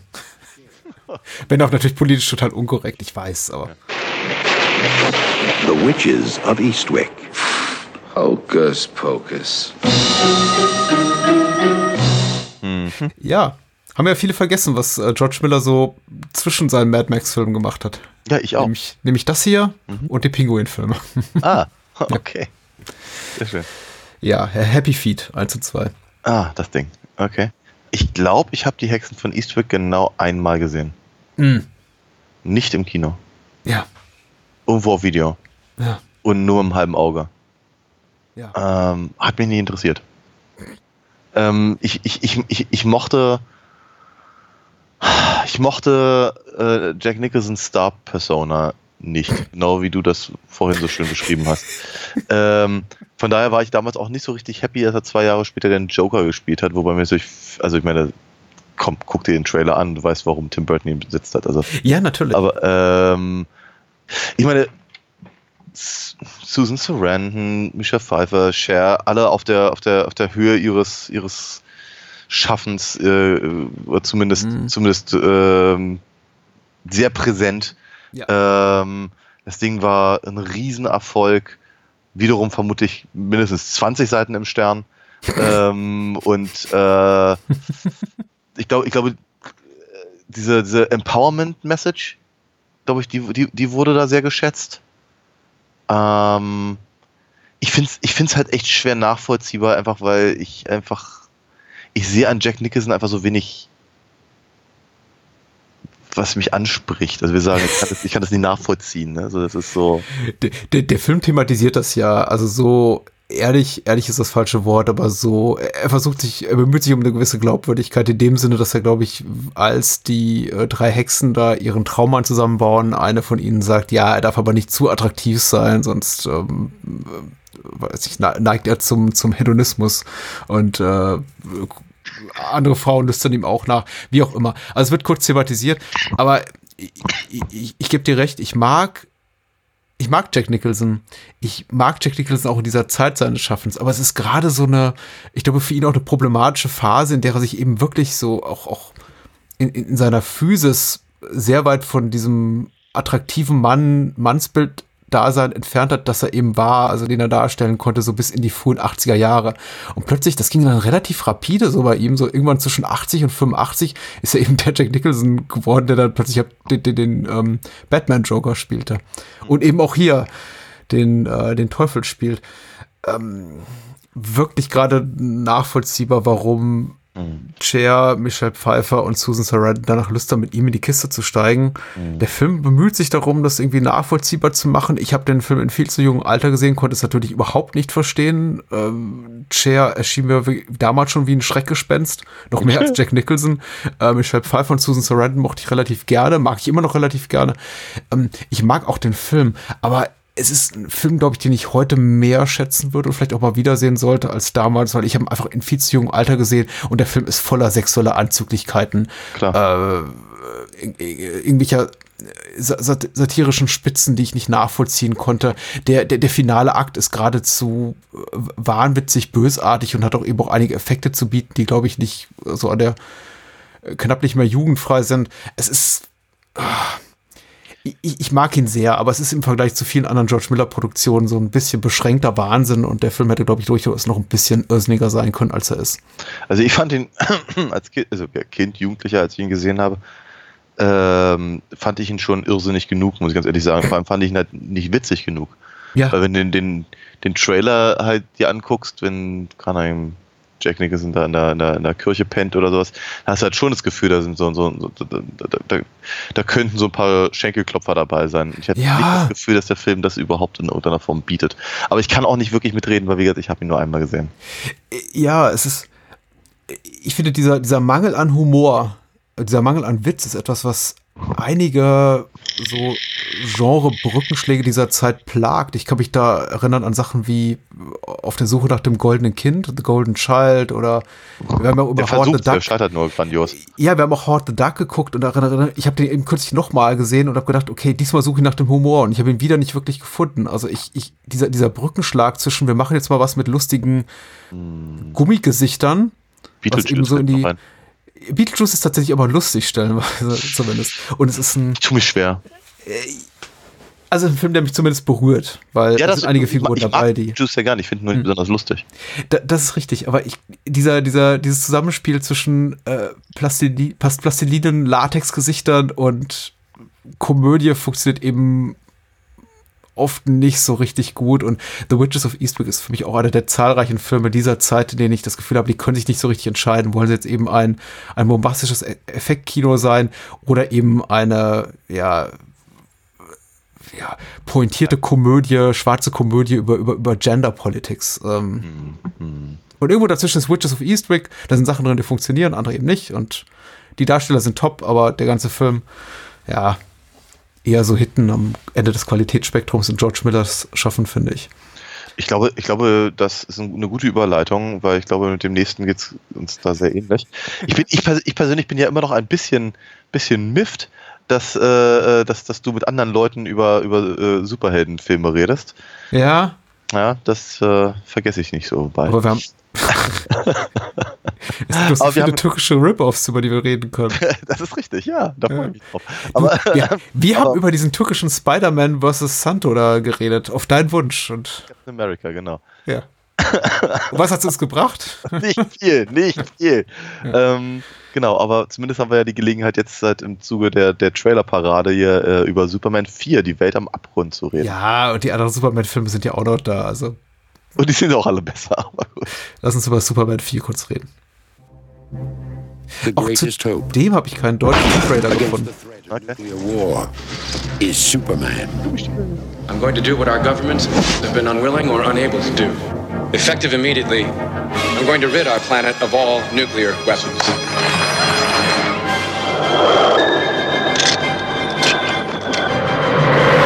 The greatest threat to Superman is Lex Luthor. Smarter than I thought. We can make the world safe for war profits. He's created the ultimate weapon to annihilate the Man of Steel. You'd risk worldwide nuclear war for your own personal financial gain. Nobody wants war. I just want to keep the threat alive. Dude of steel. Where are you gonna get it? You know you're a workaholic. Why don't you stop and smell the roses, huh? Superman 4, Christopher Reeve, Gene Hackman, Jackie Cooper, John Cryer, ah, with scheiße. Mariel Hemingway Ja, and John Margot Kidder as Lois Lane. Komisch, erst vor ein paar Monaten gesehen, schon wieder vergessen. Adventure, the quest for peace.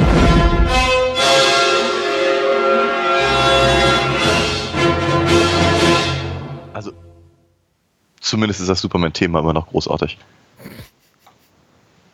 Das ist sehr, sehr, sehr erhebend. Ich habe immer, immer so das Gefühl, also, ah, ich möchte mal so sagen, Christopher Reeve, war ein, Christopher Reeve war ein guter Superman. Er war für meine Verhältnisse ein sehr, sehr schlechter Clark Kent. Ja. Äh, ähm, weil er einfach zu, zu trottelig war. Ähm, das nicht nur bei Richard Lester, sondern auch schon vorher. Aber er konnte ganz hervorragend im Prinzip, glaube ich, das auf den Punkt bringen, was Superman eben tatsächlich äh, zum, zum, zu, zu, zu der Ikone macht, der er nun mal ist. Äh, und John Williams hat eben einfach mal ganze, ganze Arbeit geleistet mit, mit, mit diesem brillanten Thema. Und ich habe immer so das Gefühl, verdammt noch eins, so muss Superman aussehen. Und zwar ziemlich egal, wer ihn spielt. Ähm, von daher, dafür, dafür bin ich ihm vermutlich immer äh, dankbar. Äh, und der Trailer war jetzt nicht schlecht. Das ist richtig. Was mich damals schon immer störte, war, dass sie sich halt irgendeinen komischen Supergegner aus den Fingern saugen Ja. und eben nicht, äh, keine Ahnung. Ich meine, wenn, wenn, wenn, du, wenn du so eine Art Anti-Superman nehmen willst, warum, nehmen- warum nehmen sie nicht Bizarro? Oder sowas, weißt du? Oder, oder, äh, ähm, keine Ahnung. Vielleicht hatten sie nicht die Rechte, ich weiß es nicht. Vermu ja, nu, ja, möglich. Aber das, ja, also das ist das, das, das, was im Prinzip die, die was, was, was sehr, sehr viele Superhelden-Verfilmungen der früheren Jahre halt geplagt hat, ist eben einfach, dass sie zu wenig tatsächlich aussahen wie Superheldenfilme, was eben auch oftmals daran lag, dass eben einfach die, die Schurken nicht da waren. Ähm, ich ich habe so das Gefühl, sie wollten mit Superman 4 irgendwie so ein bisschen back to the roots, indem sie Lex Luthor wieder reinbringen. Wobei ich Gene Hackman auch immer einen ganz, ganz schlechten Lex Luthor fand. Ähm, und äh, äh, Margaret Kidder, Margot Kidder, äh, äh, hängt da ja auch irgendwo rum in dem Film. Ja, Ich glaube, drei Minuten oder so. Ich wollte gerade sagen, so richtig viel zu tun hat sie nicht. Ähm, ja, keine Ahnung. Und dann, dann natürlich diese ganze, diese ganze Vorgeschichte eben mit der, weiß nicht, kom kom komplett äh, ähm, gestr gestrichenen Story um diesen, diesen, äh, diesen, diesen, diesen, diesen was, was nicht ein Fehlschlag, wie der erste Ja, richtig, ja, ja, klar. Nu Dann fehlen einfach mal 20, 30 Minuten, genau. Ja, Nuclear Man oder wie er heißt, Mhm. äh, äh, zu erschaffen. Ach, blubbidi blub, möchte ich mal sagen. Es ist so ein Film, den kein Mensch braucht. Ja, ich kann in zwei, drei Minuten mal zusammenfassen, was ich mit dem Dominik vor ein paar Monaten besprochen habe. Das ist, äh, trifft aber auch ziemlich genau auf, auf, auf das zu, was du gerade eben gesagt hast. Das ist ein Film, den keiner braucht. Ich habe mich ja so ein bisschen gefreut auf eine äh, möglicherweise erfreuliche Wiederentdeckung und habe sie nicht wirklich bekommen. Auf der anderen Seite habe ich aber eben auch nicht diesen kompletten Flop gesehen, den viele daran sehen in Superman 4. Es ist ein okay-ischer Film. Den braucht tatsächlich niemand. Er leidet offensichtlich an einem kleineren Budget. Ich finde ihn aber weder effektseitig, noch schauspielerisch, noch storyseitig irgendwie so richtig grottig. Er ist einfach, einfach nur da.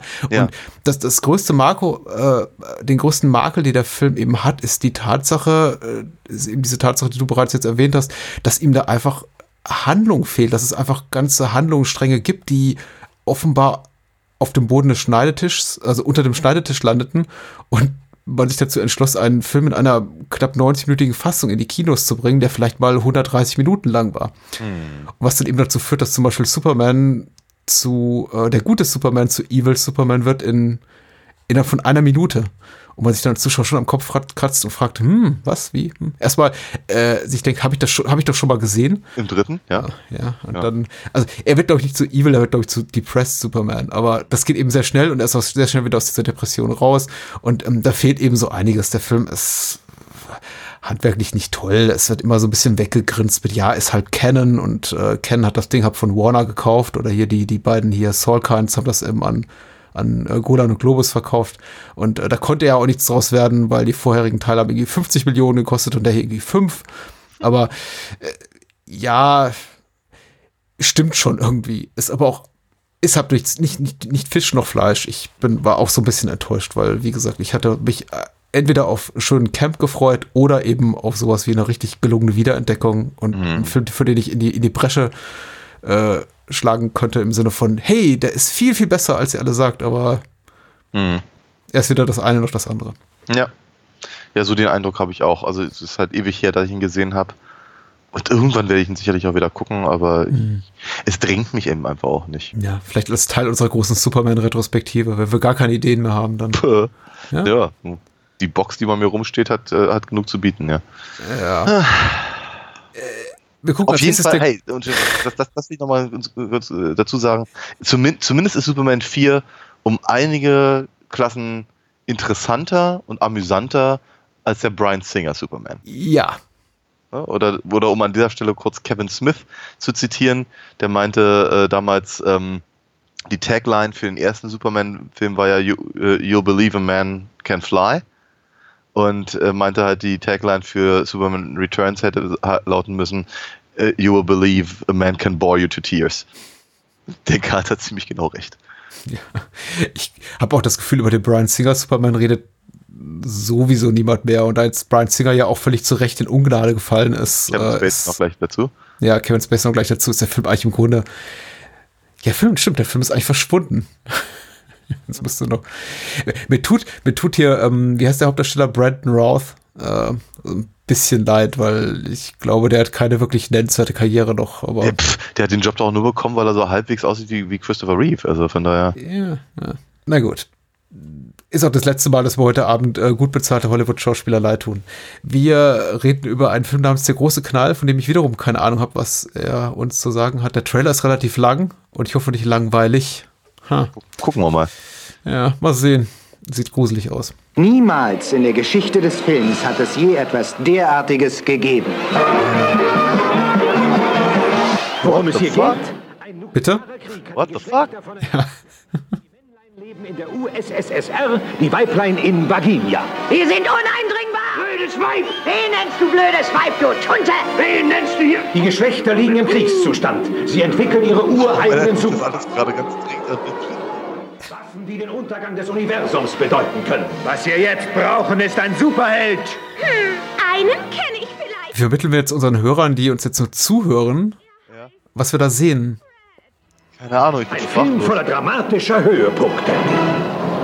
Versuch du mal heute noch jemanden zu versklaven und deinen dunklen Zwecken zu wollen. Die pinkeln sich nass vor Lachen. Ein aufwühlender Film. Ein wundervoller Hodentritt. Die Dinger sind in der... Okay, wir sagen gerade, wie jemand äh, ins Gemächt getreten wird und ihm fallen die Hoden raus, die wiederum einem Torwart in die Hände fliegen. Und so geht's dann noch weiter.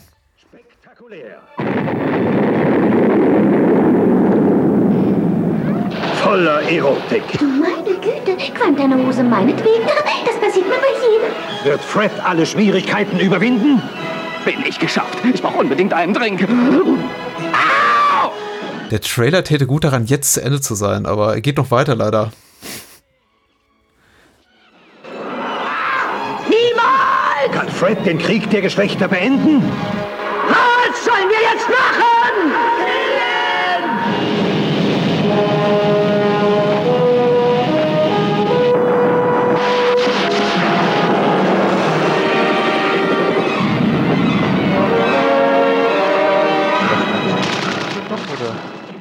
Bitte? Da hat Ralph Bakshi Drogen genommen. Ja, ja, so, so eine Mischung- aus Plipton und Bakshi, bloß in weniger gut, ja. Ja. Aller Superkräfte. Und was passiert, wenn sie mir kaputt geht? Kannst sie mit einer gewöhnlichen 60 Watt Birne ersetzen. Fällt das ganze Universum der Vernichtung anheim? Der große Knall, der bis zu den Sternen reicht. Dieses umwerfende Feuerwerk. Müssen Sie sehen. Das bläst dich vom Sockel, was? Der große Knall. Demnächst auch in Ihrem Theater. Okay. Ähm, je- jeden Tabubruch, den man sich so, nur so denken kann, in einen Trailer und einen Film gepackt. Ich würde so ein bisschen bemüht. Ich habe den Tr- Film nicht gesehen, aber dieser, dieser, dieser Misch aus äh, Pimmeln, Brüsten, Kanonen, Hitler. Ja.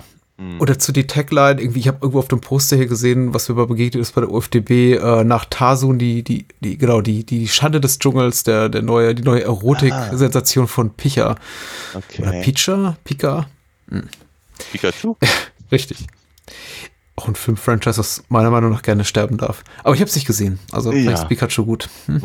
Ich, ich, ich, ich, freue mich immer, Beate Hasenau zu hören, aber äh, Mhm, mhm, mhm. ansonsten hat mir das jetzt gerade relativ wenig zu bieten. Ich fand, ich fand, ich fand gerade diese, diese, diesen, diesen um, umkippenden Atompilz fand ich lustig, weil Der ist süß, ne? Hm. ziemlich, war, war ziemlich bescheuert. Ähm, ja, seltsam. Seltsam. Ist sowas, ist, ist, ist, geht, geht, sowas in Richtung der komischen gezeichneten Pornofilme, die, die irgendwie mal ganz unten, äh, ganz hinten in der Videothek standen? Oder? Ja. Ich, möchte behaupten, ich bin eigentlich, ich bin relativ bewandert im Kino dieser Zeit, vor allem, also gerade im Animationskino. Ähm, ich habe nicht alles gesehen, aber ich habe von den meisten Sachen gehört und das liegt nicht zuletzt daran, dass auch äh, mein, mein, mein Onkel immer sehr interessiert war, der mich da in, in, in jungen Jahren schulte. Aber tatsächlich Pichard oder Pika oder wie auch immer man ihn ausspricht, ist mir überhaupt kein Begriff und ich wundere mich so ein bisschen darüber, dass dieser Film eben mit seinem Namen so prominent beworben wird. Ja. Ich, ich kann mir nicht vorstellen, dass 1987, und ich habe so 1987 durchaus sehr wach erlebt, irgendjemand auf den neuesten Film des äh, Mannes wartete, der Tarsun Schande des Dschungels gemacht hat. Also, ich Ja. Ähm, Ich, ich sehe gerade ein belgischer Film. Ja. ja, Hm. natürlich. Regisseur.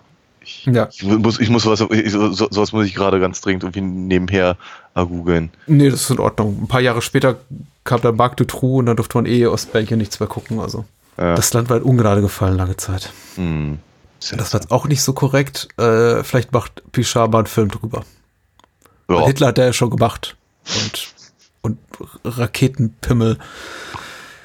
Ich glaube, ich störe mich schon so daran an dem Trailer Also- und der Tatsache, dass er eben da alles so, so, so, so, reinhaut, so von wegen so, ach, jetzt ärgern wir mal alle. Jetzt, jetzt beleidigen wir mal jede Minderheit, die uns so einfällt auf dieser Welt. Mhm. Also Zoo, Zoo Olympics, das sagt mir irgendwie was, aber das hat er auch mal gemacht. Aber, Aber das ist zwei- nicht Animal Olympics, ne? Nee, nee, das ist von 92, was ich gerade sehe. Mhm. Naja. Ja, ich glaube, wir kommen da an der Stelle, glaube ich, nicht so richtig Genau. weiter. Und Schöne ich Episode. Ja. Ich, was soll ich mit dem Trailer anfangen? Um das schön mal gesehen zu haben. Aber Gar nichts. Ich dachte, vielleicht fällt uns was dazu ein, aber Nee, offenbar nicht. Nee. Aber zu äh, Mel Brooks Spaceballs fällt uns sicher einiges ein. Dringend, ja. Wiederum nur auf Englisch, aber hey, so ist das Leben. Was? Stiftung Planetarium? Ja, äh, die Stiftung Planetarium Berlin spendiert uns diesen Trailer. Ist tatsächlich die beste Qualität, die ich gefunden habe. Wow.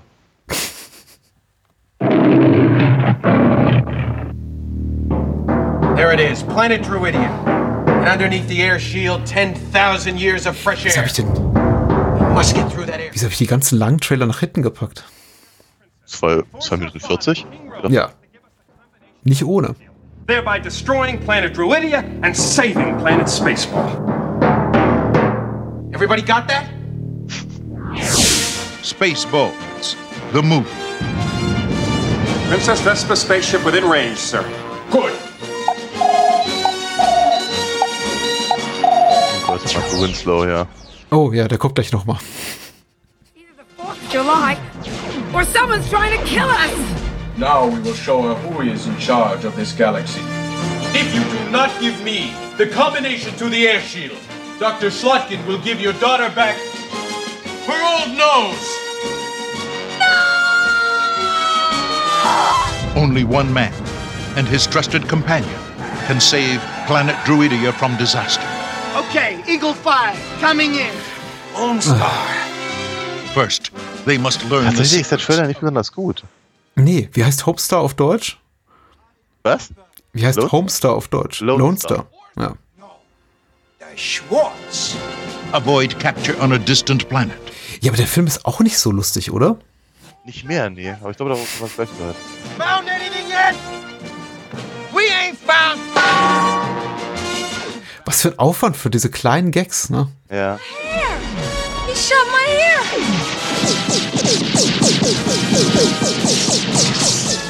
Holy! And escape the clutches of Dark Helmet. Der Trailer wiederholt sich schon in seinen Witzen. Ship, proceed to escape pods. What the hell's the matter with this seatbelt? When does this happen in the movie?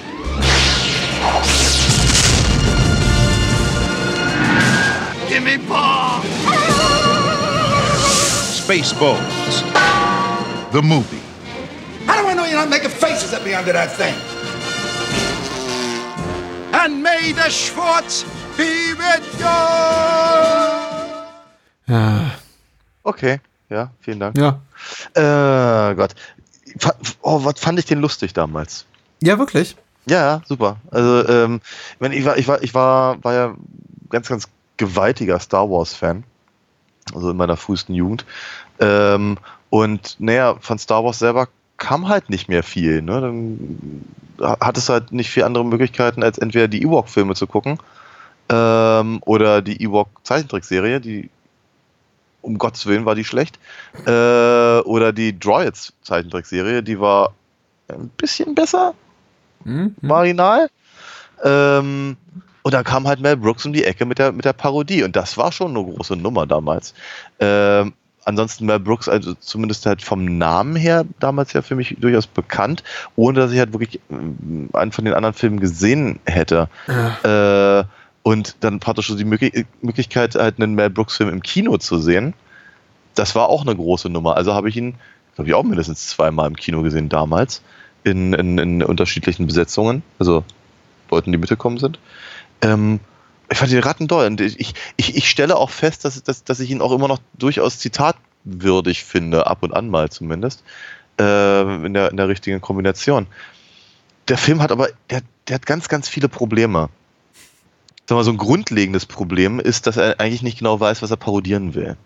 Mhm, mhm. Mm, Ist das jetzt, also offenkundig sehr viel Star Wars, dann hau- haut auf einmal Star Trek rein, denke ich mir, was hat das jetzt äh, hier, hier verloren?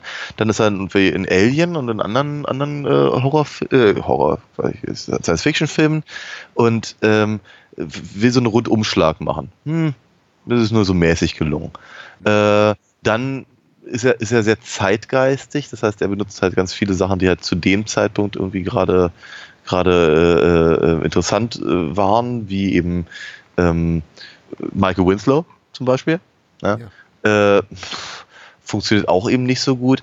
Äh, Mel Brooks hat offenkundig vergessen, wie er seine, seine Komödien schreibt. Weil wenn man sich so alte Sachen anguckt, eben sowas wie The Producers, äh, ähm, Young Frankenstein, ähm, High Anxiety. Der, Hm.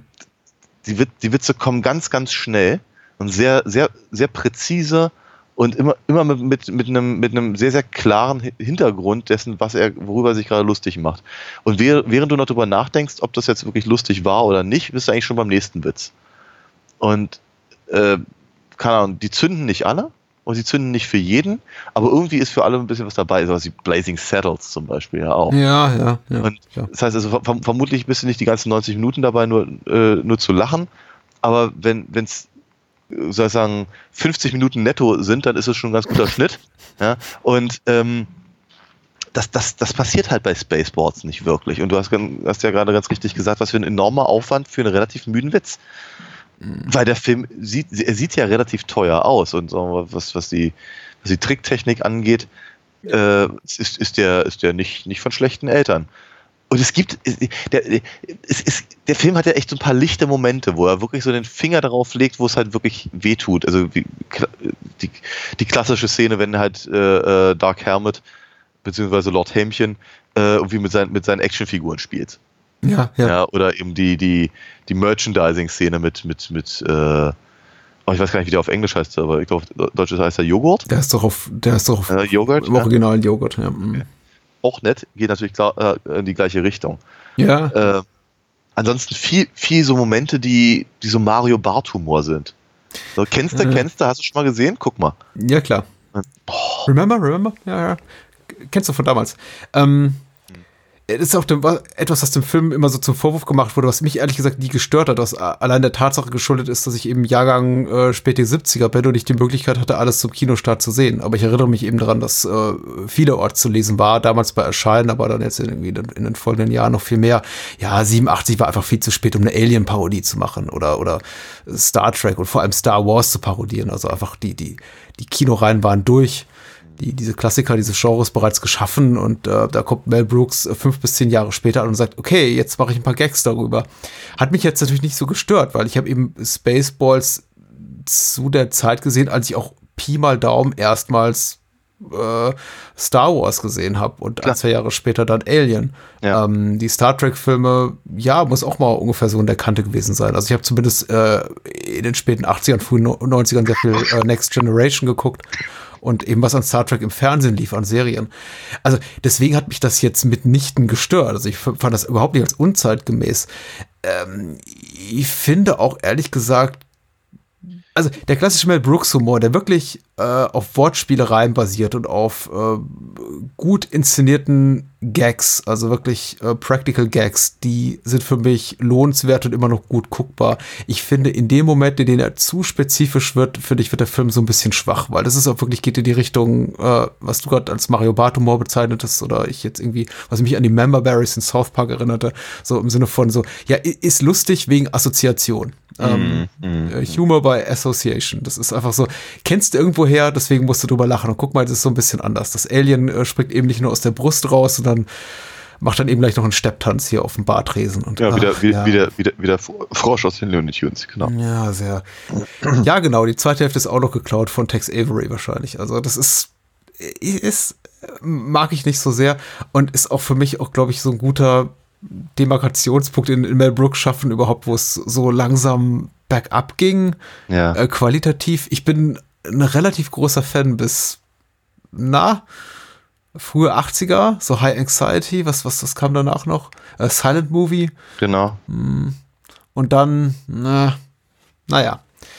Äh, ja, äh, aber wie gesagt, als Kinderfilm taugte der mir sehr gut und ich will jetzt irgendwie auch keinen Quatsch erzählen und sagen, ja, hier fand ich schon immer doof. Ich war schon damals hier so ein, so ein topper Filmsnob. Nee, natürlich im Alter von 10 fand ich den super. Natürlich. Ähm, Habe ihn dann nochmal gesehen als vor 10, 15 Jahren und dachte mir, muss ich eigentlich nie wieder gucken. Und ich glaube, damit halte ich es jetzt auch so weiter. Irgendwann, irgendwann werde ich ihn mal wieder sehen, aber äh, ja. Aber hey, gut besetzt. Äh, Bill. Pullman, John Candy und ja, Rick Moranis, ähm, der mir irgendwie fehlt. Ja. Aber jetzt ja für die, für die Frühpensionierung entschieden. ich finde gut, dass Moranis irgendwie, glaube ich, aus dem Off so äh, ein, zwei Mal kommentiert hat, äh, die, die eher schäbigen Versuche, das Ghostbusters-Franchise wiederzubeleben. Also ich er sitzt da irgendwo und sagt, hier, macht mal, Jungs. Dan Aykroyd, verkauf du mal deinen Wodka und spiel diesen Film mit. Aber ich glaube, er hat sich für die richtige Seite entschieden. Die richtige Seite der Macht. Das Schwarz. Das Schwarz. Ähm, Okay. Vorletzter Trailer von an Wall Street. Ja, wollte schon mal kurz erwähnt, ja. Mhm. Oh, Der. Regisseur von Platoon schuf einen neuen Film, Wall Street. Der Kurs stürzt ab. Wenn er bei 18 angelangt ist, kaufen Sie alles. Eine ganz große Sache läuft da zurzeit. Ich will wissen, wohin er geht und wonach er sich umsieht. Ich will, dass du dahinter kommst, Freundchen. Mr. Gecko, sowas gehört nicht zu meiner Arbeit. Hier verkauft man seine Ehre Ich könnte meine Lizenz verlieren. Das sind Geschäftsgeheimnisse. für die Macht. Wer so edel ist, ist gleich draußen. Ich weiß, was ihn antreibt. Die Gier. Es ist heute nichts Ehrenvolles mehr, arm zu sein, Dad. Die Gier ist eine gute Sache. Die Gier funktioniert. Warum bist du so bad? Ich will nie wieder arm sein. Dafür werde ich sorgen. Ich will direkt nach oben. Also gut, Mr. Gecko. Sie haben mich. Man gibt seinen Seelenfrieden auf. Was bedeutet das für mich? Mehr Geld, als du dir je erträumt hast. Das ist erst der Anfang, mein Freund. Wenn es Ärger geben sollte, stehen Sie allein da. Alles endet bei Ihnen. und sitzt jetzt auf dem Pulverfass. Die reichsten 1% dieses Landes besitzen die Hälfte seines ganzen Reichtums. 5 Billionen Dollar. Man braucht nur etwas weniger. Charlie Sheen war so gut. Es ist mir egal, wo oder wie du da rankommst. Das schuldest du mir. Und plötzlich Und die, die tragbaren Telefone so groß. Aber du bist ja blind dafür. und besitzt alles, was man immer haben wollte. Die Kontrollkommission hat mich angerufen. Sie wollen meine Akten sehen. Das ist schrecklich, Bud. Ich weiß nicht, wie Oh, James Spader, ganz vergessen. kleiner, aber es gefällt mir nicht. Michael Douglas. War gerade schon mal da. Charlie Sheen. Wann hört das eigentlich auf, hä? Hinter wie vielen Yachten können Sie noch Wasserski laufen? Wann haben Sie genug? Daryl Hannah. Vielleicht lernst du auch noch, dass wenn du mal Geld gehabt hast und es verlierst, dass das viel schlimmer ist, als wenn du nie was gehabt hast. Martin Sheen. Ich sehe hier nur einen eifersüchtigen alten Monteur, der es nicht aushalten kann, dass sein Sohn viel erfolgreicher ist als er. Du siehst, hier nur ein Kerl, der nie den Erfolg eines Menschen an seiner Brieftasche gemessen hat. Ein Film des Platoon-Regisseurs Oliver Stone. Wall Street. Ja, stimmt. Der Platoon-Regisseur Oliver Stone. Mir war gar nicht bewusst, dass Platoon davor gedreht wurde, aber gut. Ja. Äh, ja. Ich kann auch tatsächlich wenig dazu sagen, weil ich Wall Street nie gesehen habe. Meine Güte. Ja.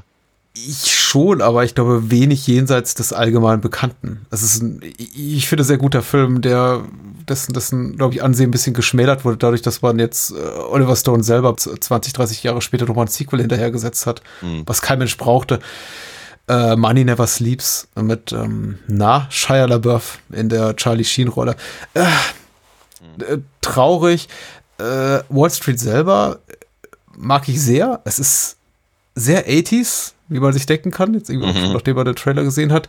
Er fängt eben auch so ein Lebensgefühl ein, was äh, hier American Psycho aus gutem Grund parodiert, der Film, über den wir letzte Woche gesprochen haben, und was eben auch relativ schwierig ist aus heutiger Perspektive noch für, ja, für voll zu nehmen oder überhaupt nur als, ja, äh, sagen wir mal, gangbares Mittel zu akzeptieren, um hier so eine gesunde Dramaturgie zu erzeugen, weil aus heutiger Sicht wirken eben alle Figuren äh, wie Karikaturen und ich glaube, das hat damals einfach besser funktioniert und ist vielleicht auch einfach ein Grund, dass auch dafür, dass sowas wie das Geheimnis meines Erfolges nicht mehr äh, funktioniert, weil Ja. es kein aus unserer heutiger Pers heutigen Perspektive erstrebenswertes Ideal ist diese Art von Menschen zu sein, die dort porträtiert werden. Ja. Also weil man Charlie Sheens äh, Figur Bud Fox, also Bud, Fuck, äh, Bud Fox heißt er, äh, wird ja äh, lange Zeit uns noch als jemand präsentiert, der ja eigentlich was Gutes erreichen will, nämlich äh, Wohlstand und Sicherheit und da, das ist doch wirklich erstrebenswert. Und erst relativ spät kommt dieser Moment, in dem ich als Zuschauer mir an die Stirn packe und sage, oh, der wird ja moralisch korrumpiert.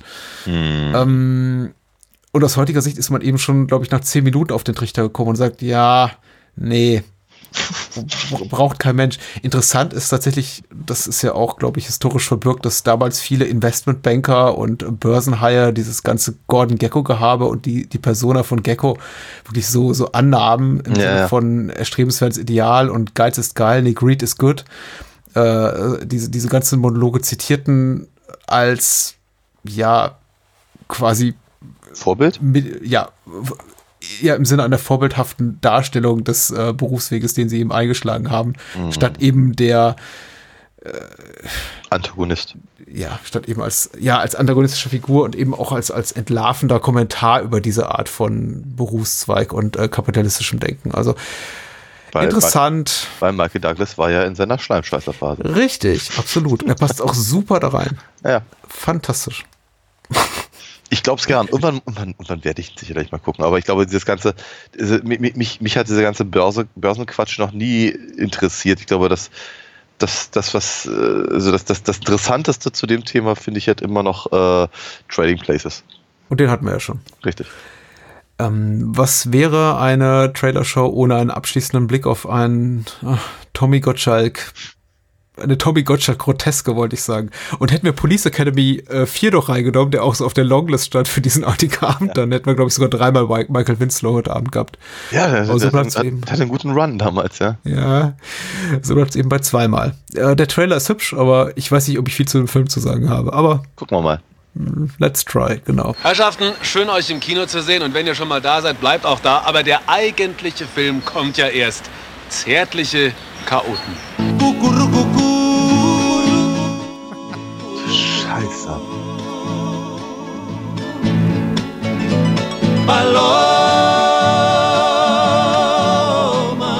Erst kamen drei Weise aus dem Morgenland, dann die drei Musketiere und wieder kämpfen drei Männer für guten Geschmack. Das bin ich. Für saubere Kinder. Helmut Fischer. Mir tut Helmut Fischer immer so ein bisschen leid, ehrlich gesagt, ja. dass er sowas mitmachen musste. Unerbittlich wie Miami Vice. Sanftmütig wie Ralph de Bricassar. Männerfreunde wie Winnetou und Old Shatterhand. Alles wäre gut gegangen, doch dann kam sie, Day Young. Und aus Freunden wurden Rivalen.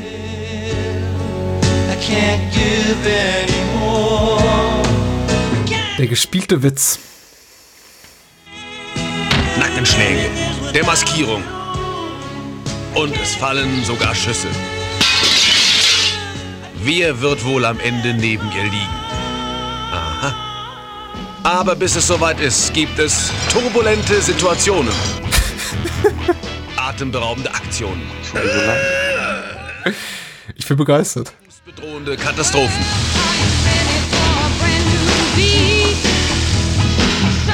Also wenn mir Thomas Kotschuk auf der Tonspur nicht die ganze Zeit erzählen würde, dass es lustig ist, ich könnte es fast vergessen. Die zärtlichen Chaoten auf.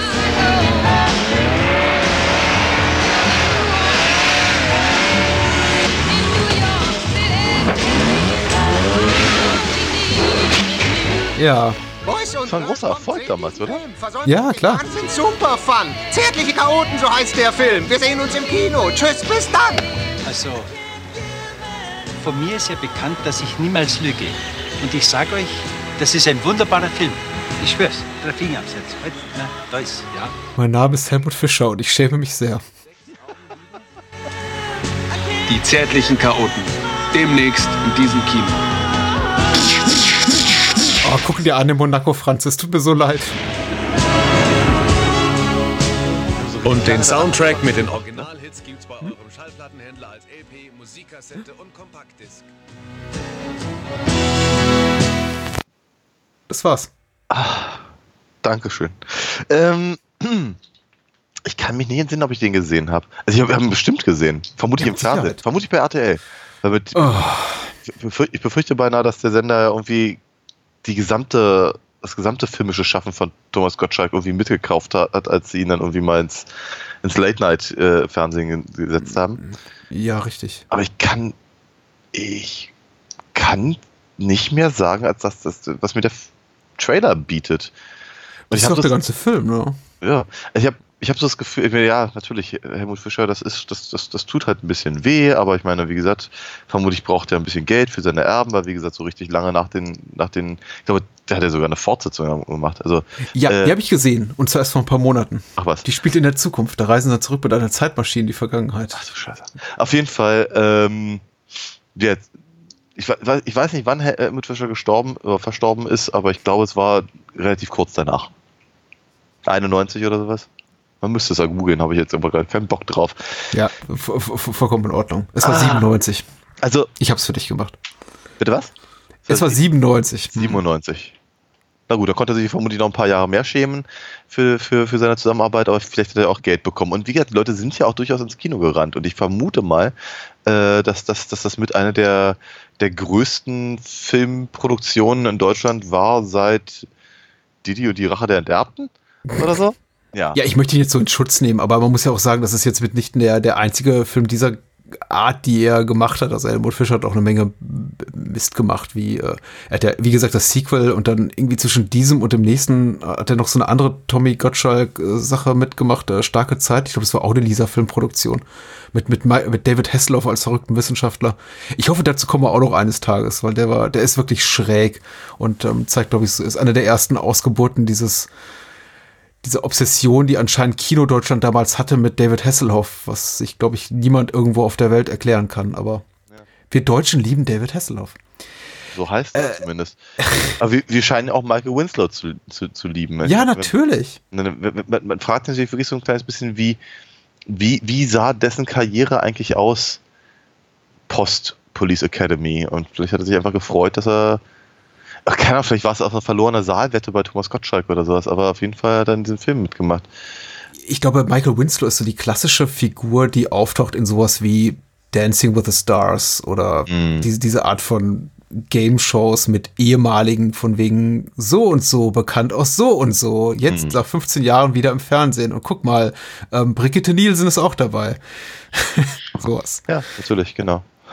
Ich finde ich find immer interessant, dass Thomas Gottschalk in seinen Filmen immer unglaublich, wir hatten das, als wir über die Einsteiger gesprochen haben, ja. immer unglaublich steif wirkt, einstudiert.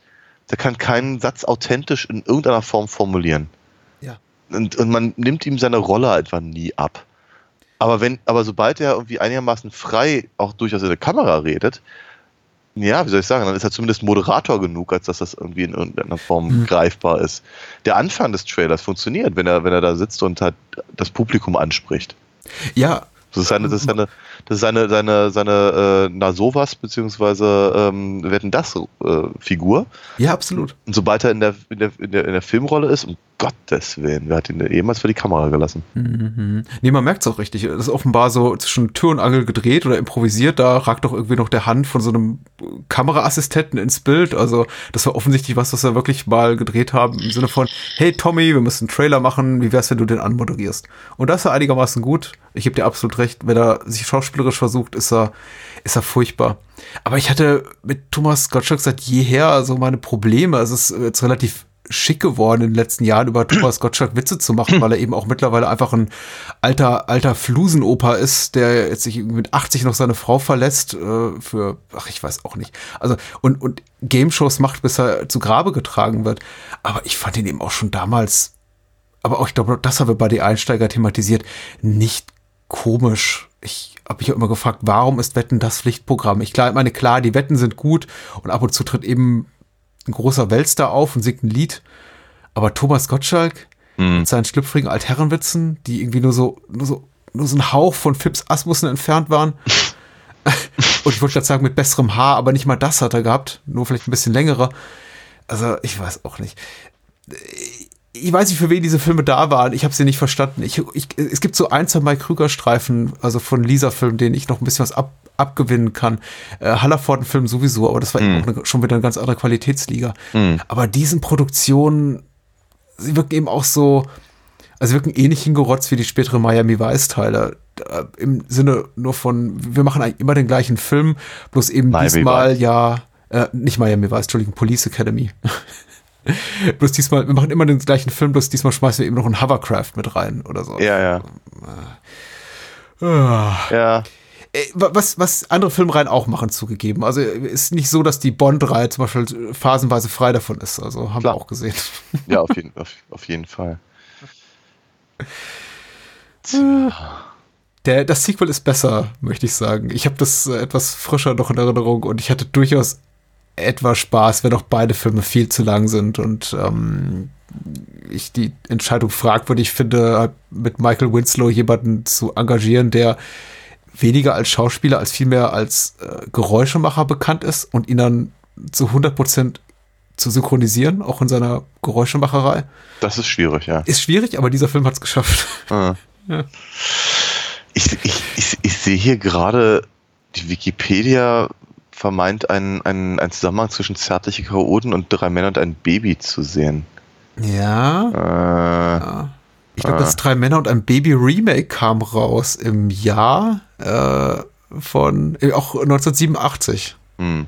Aber das ist auch der einzige Zusammenhang, der mir einfällt. Übrigens ein Aber- Riesenhit. Also ich habe den nicht auf die Liste genommen, weil mir der Trailer relativ uninteressant erschien. Aber man muss ja auch mal sagen, wir haben jetzt über einige Gassenhauer geredet, äh, Wall Street, Fatal Attraction namentlich. Aber ähm, ich glaube, das US-Remake von äh, von dem französischen, von der französischen Komödie Drei Männer und ein Baby Hm. Leonard Nimoy. Hm. von Leonard Nimoy war einer der drei oder vier erfolgreichsten Filme dieses Jahres, zumindest an US-Kinokassen, hat wirklich 200, 300 Millionen Dollar eingespielt. Das ist echt erschreckend. Finde die, die, Beteiligten nicht mitgerechnet haben. ich. Ja. Ich, ich mag das französische Original auch deutlich lieber, aber bitte. Ich finde leider nicht raus, wie viele Leute äh, in, in zärtliche Chaoten tatsächlich gegangen Ja, sind. knapp zwei Millionen. Wow. Ja. Mhm. Holy. Aber, aber das ist nicht ein Viertel von denen, die in Otto der neue Film gegangen sind. Ja. Okay.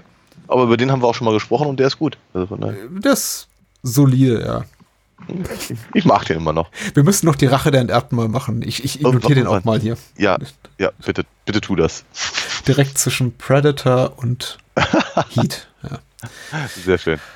Alright, äh, nächste Woche wird es gehaltvoller, möchte ich sagen. Ja, in der Tat. Ich freue mich sehr, sehr drauf, weil es etwas ist, über das wir lange geredet haben und uns immer wieder gefragt haben, sollen wir es tun? Wir haben es ja schon einmal so halb gemacht, indem wir gesagt haben, lass uns nochmal über Nightmare on Elm Street reden und einfach die Tatsache ignorieren, dass wir schon mal darüber gesprochen haben. Aber jetzt machen wir das mit einem anderen Film auch nochmal, unter anderen Gesichtspunkten zum Teil. Ja. Und äh, ich freue mich sehr drauf, weil es ist jetzt schon, glaube ich, knapp sieben Jahre her, dass wir den Film das letzte Mal angefasst haben. Richtig. Lieber Daniel, ich überlasse dir das Wort. Wir reden zum wiederholten Male, aber im- wie du schon ganz richtig gesagt hast, und wie knappe 300 Episoden später, äh, über David Lynch's Blue Velvet aus dem Jahr 1986. Ja, fantastisch. Hm, ich Im Rahmen unserer. Skandalfilmreihe. Hm? Ja, natürlich. Ja. Da wird dem Film hoffentlich noch einiges zusätzlich abzugewinnen sein und äh, das wird großartig. Ich bin mir sicher. Genau, ich bin auch sehr, sehr, sehr heiß drauf. Ja. Gute Nacht. Bis dann. ne? Träum, von dem, träum von dem besten Trailer heute Abend. Ich, ich habe kein Highlight. Das, die, die Highlights waren dünn gesehen, aber eben 87 ist als Kino ja auch schon sehr abgegrast unsererseits und ähm, Ach, ich habe mich gefreut. Ich habe mich tatsächlich über, die, über, über einige der Sachen habe ich mich sehr gefreut. Andere habe ich nicht verstanden. Aber das war gut. das geht mir ähnlich. bye bye. Tschüss.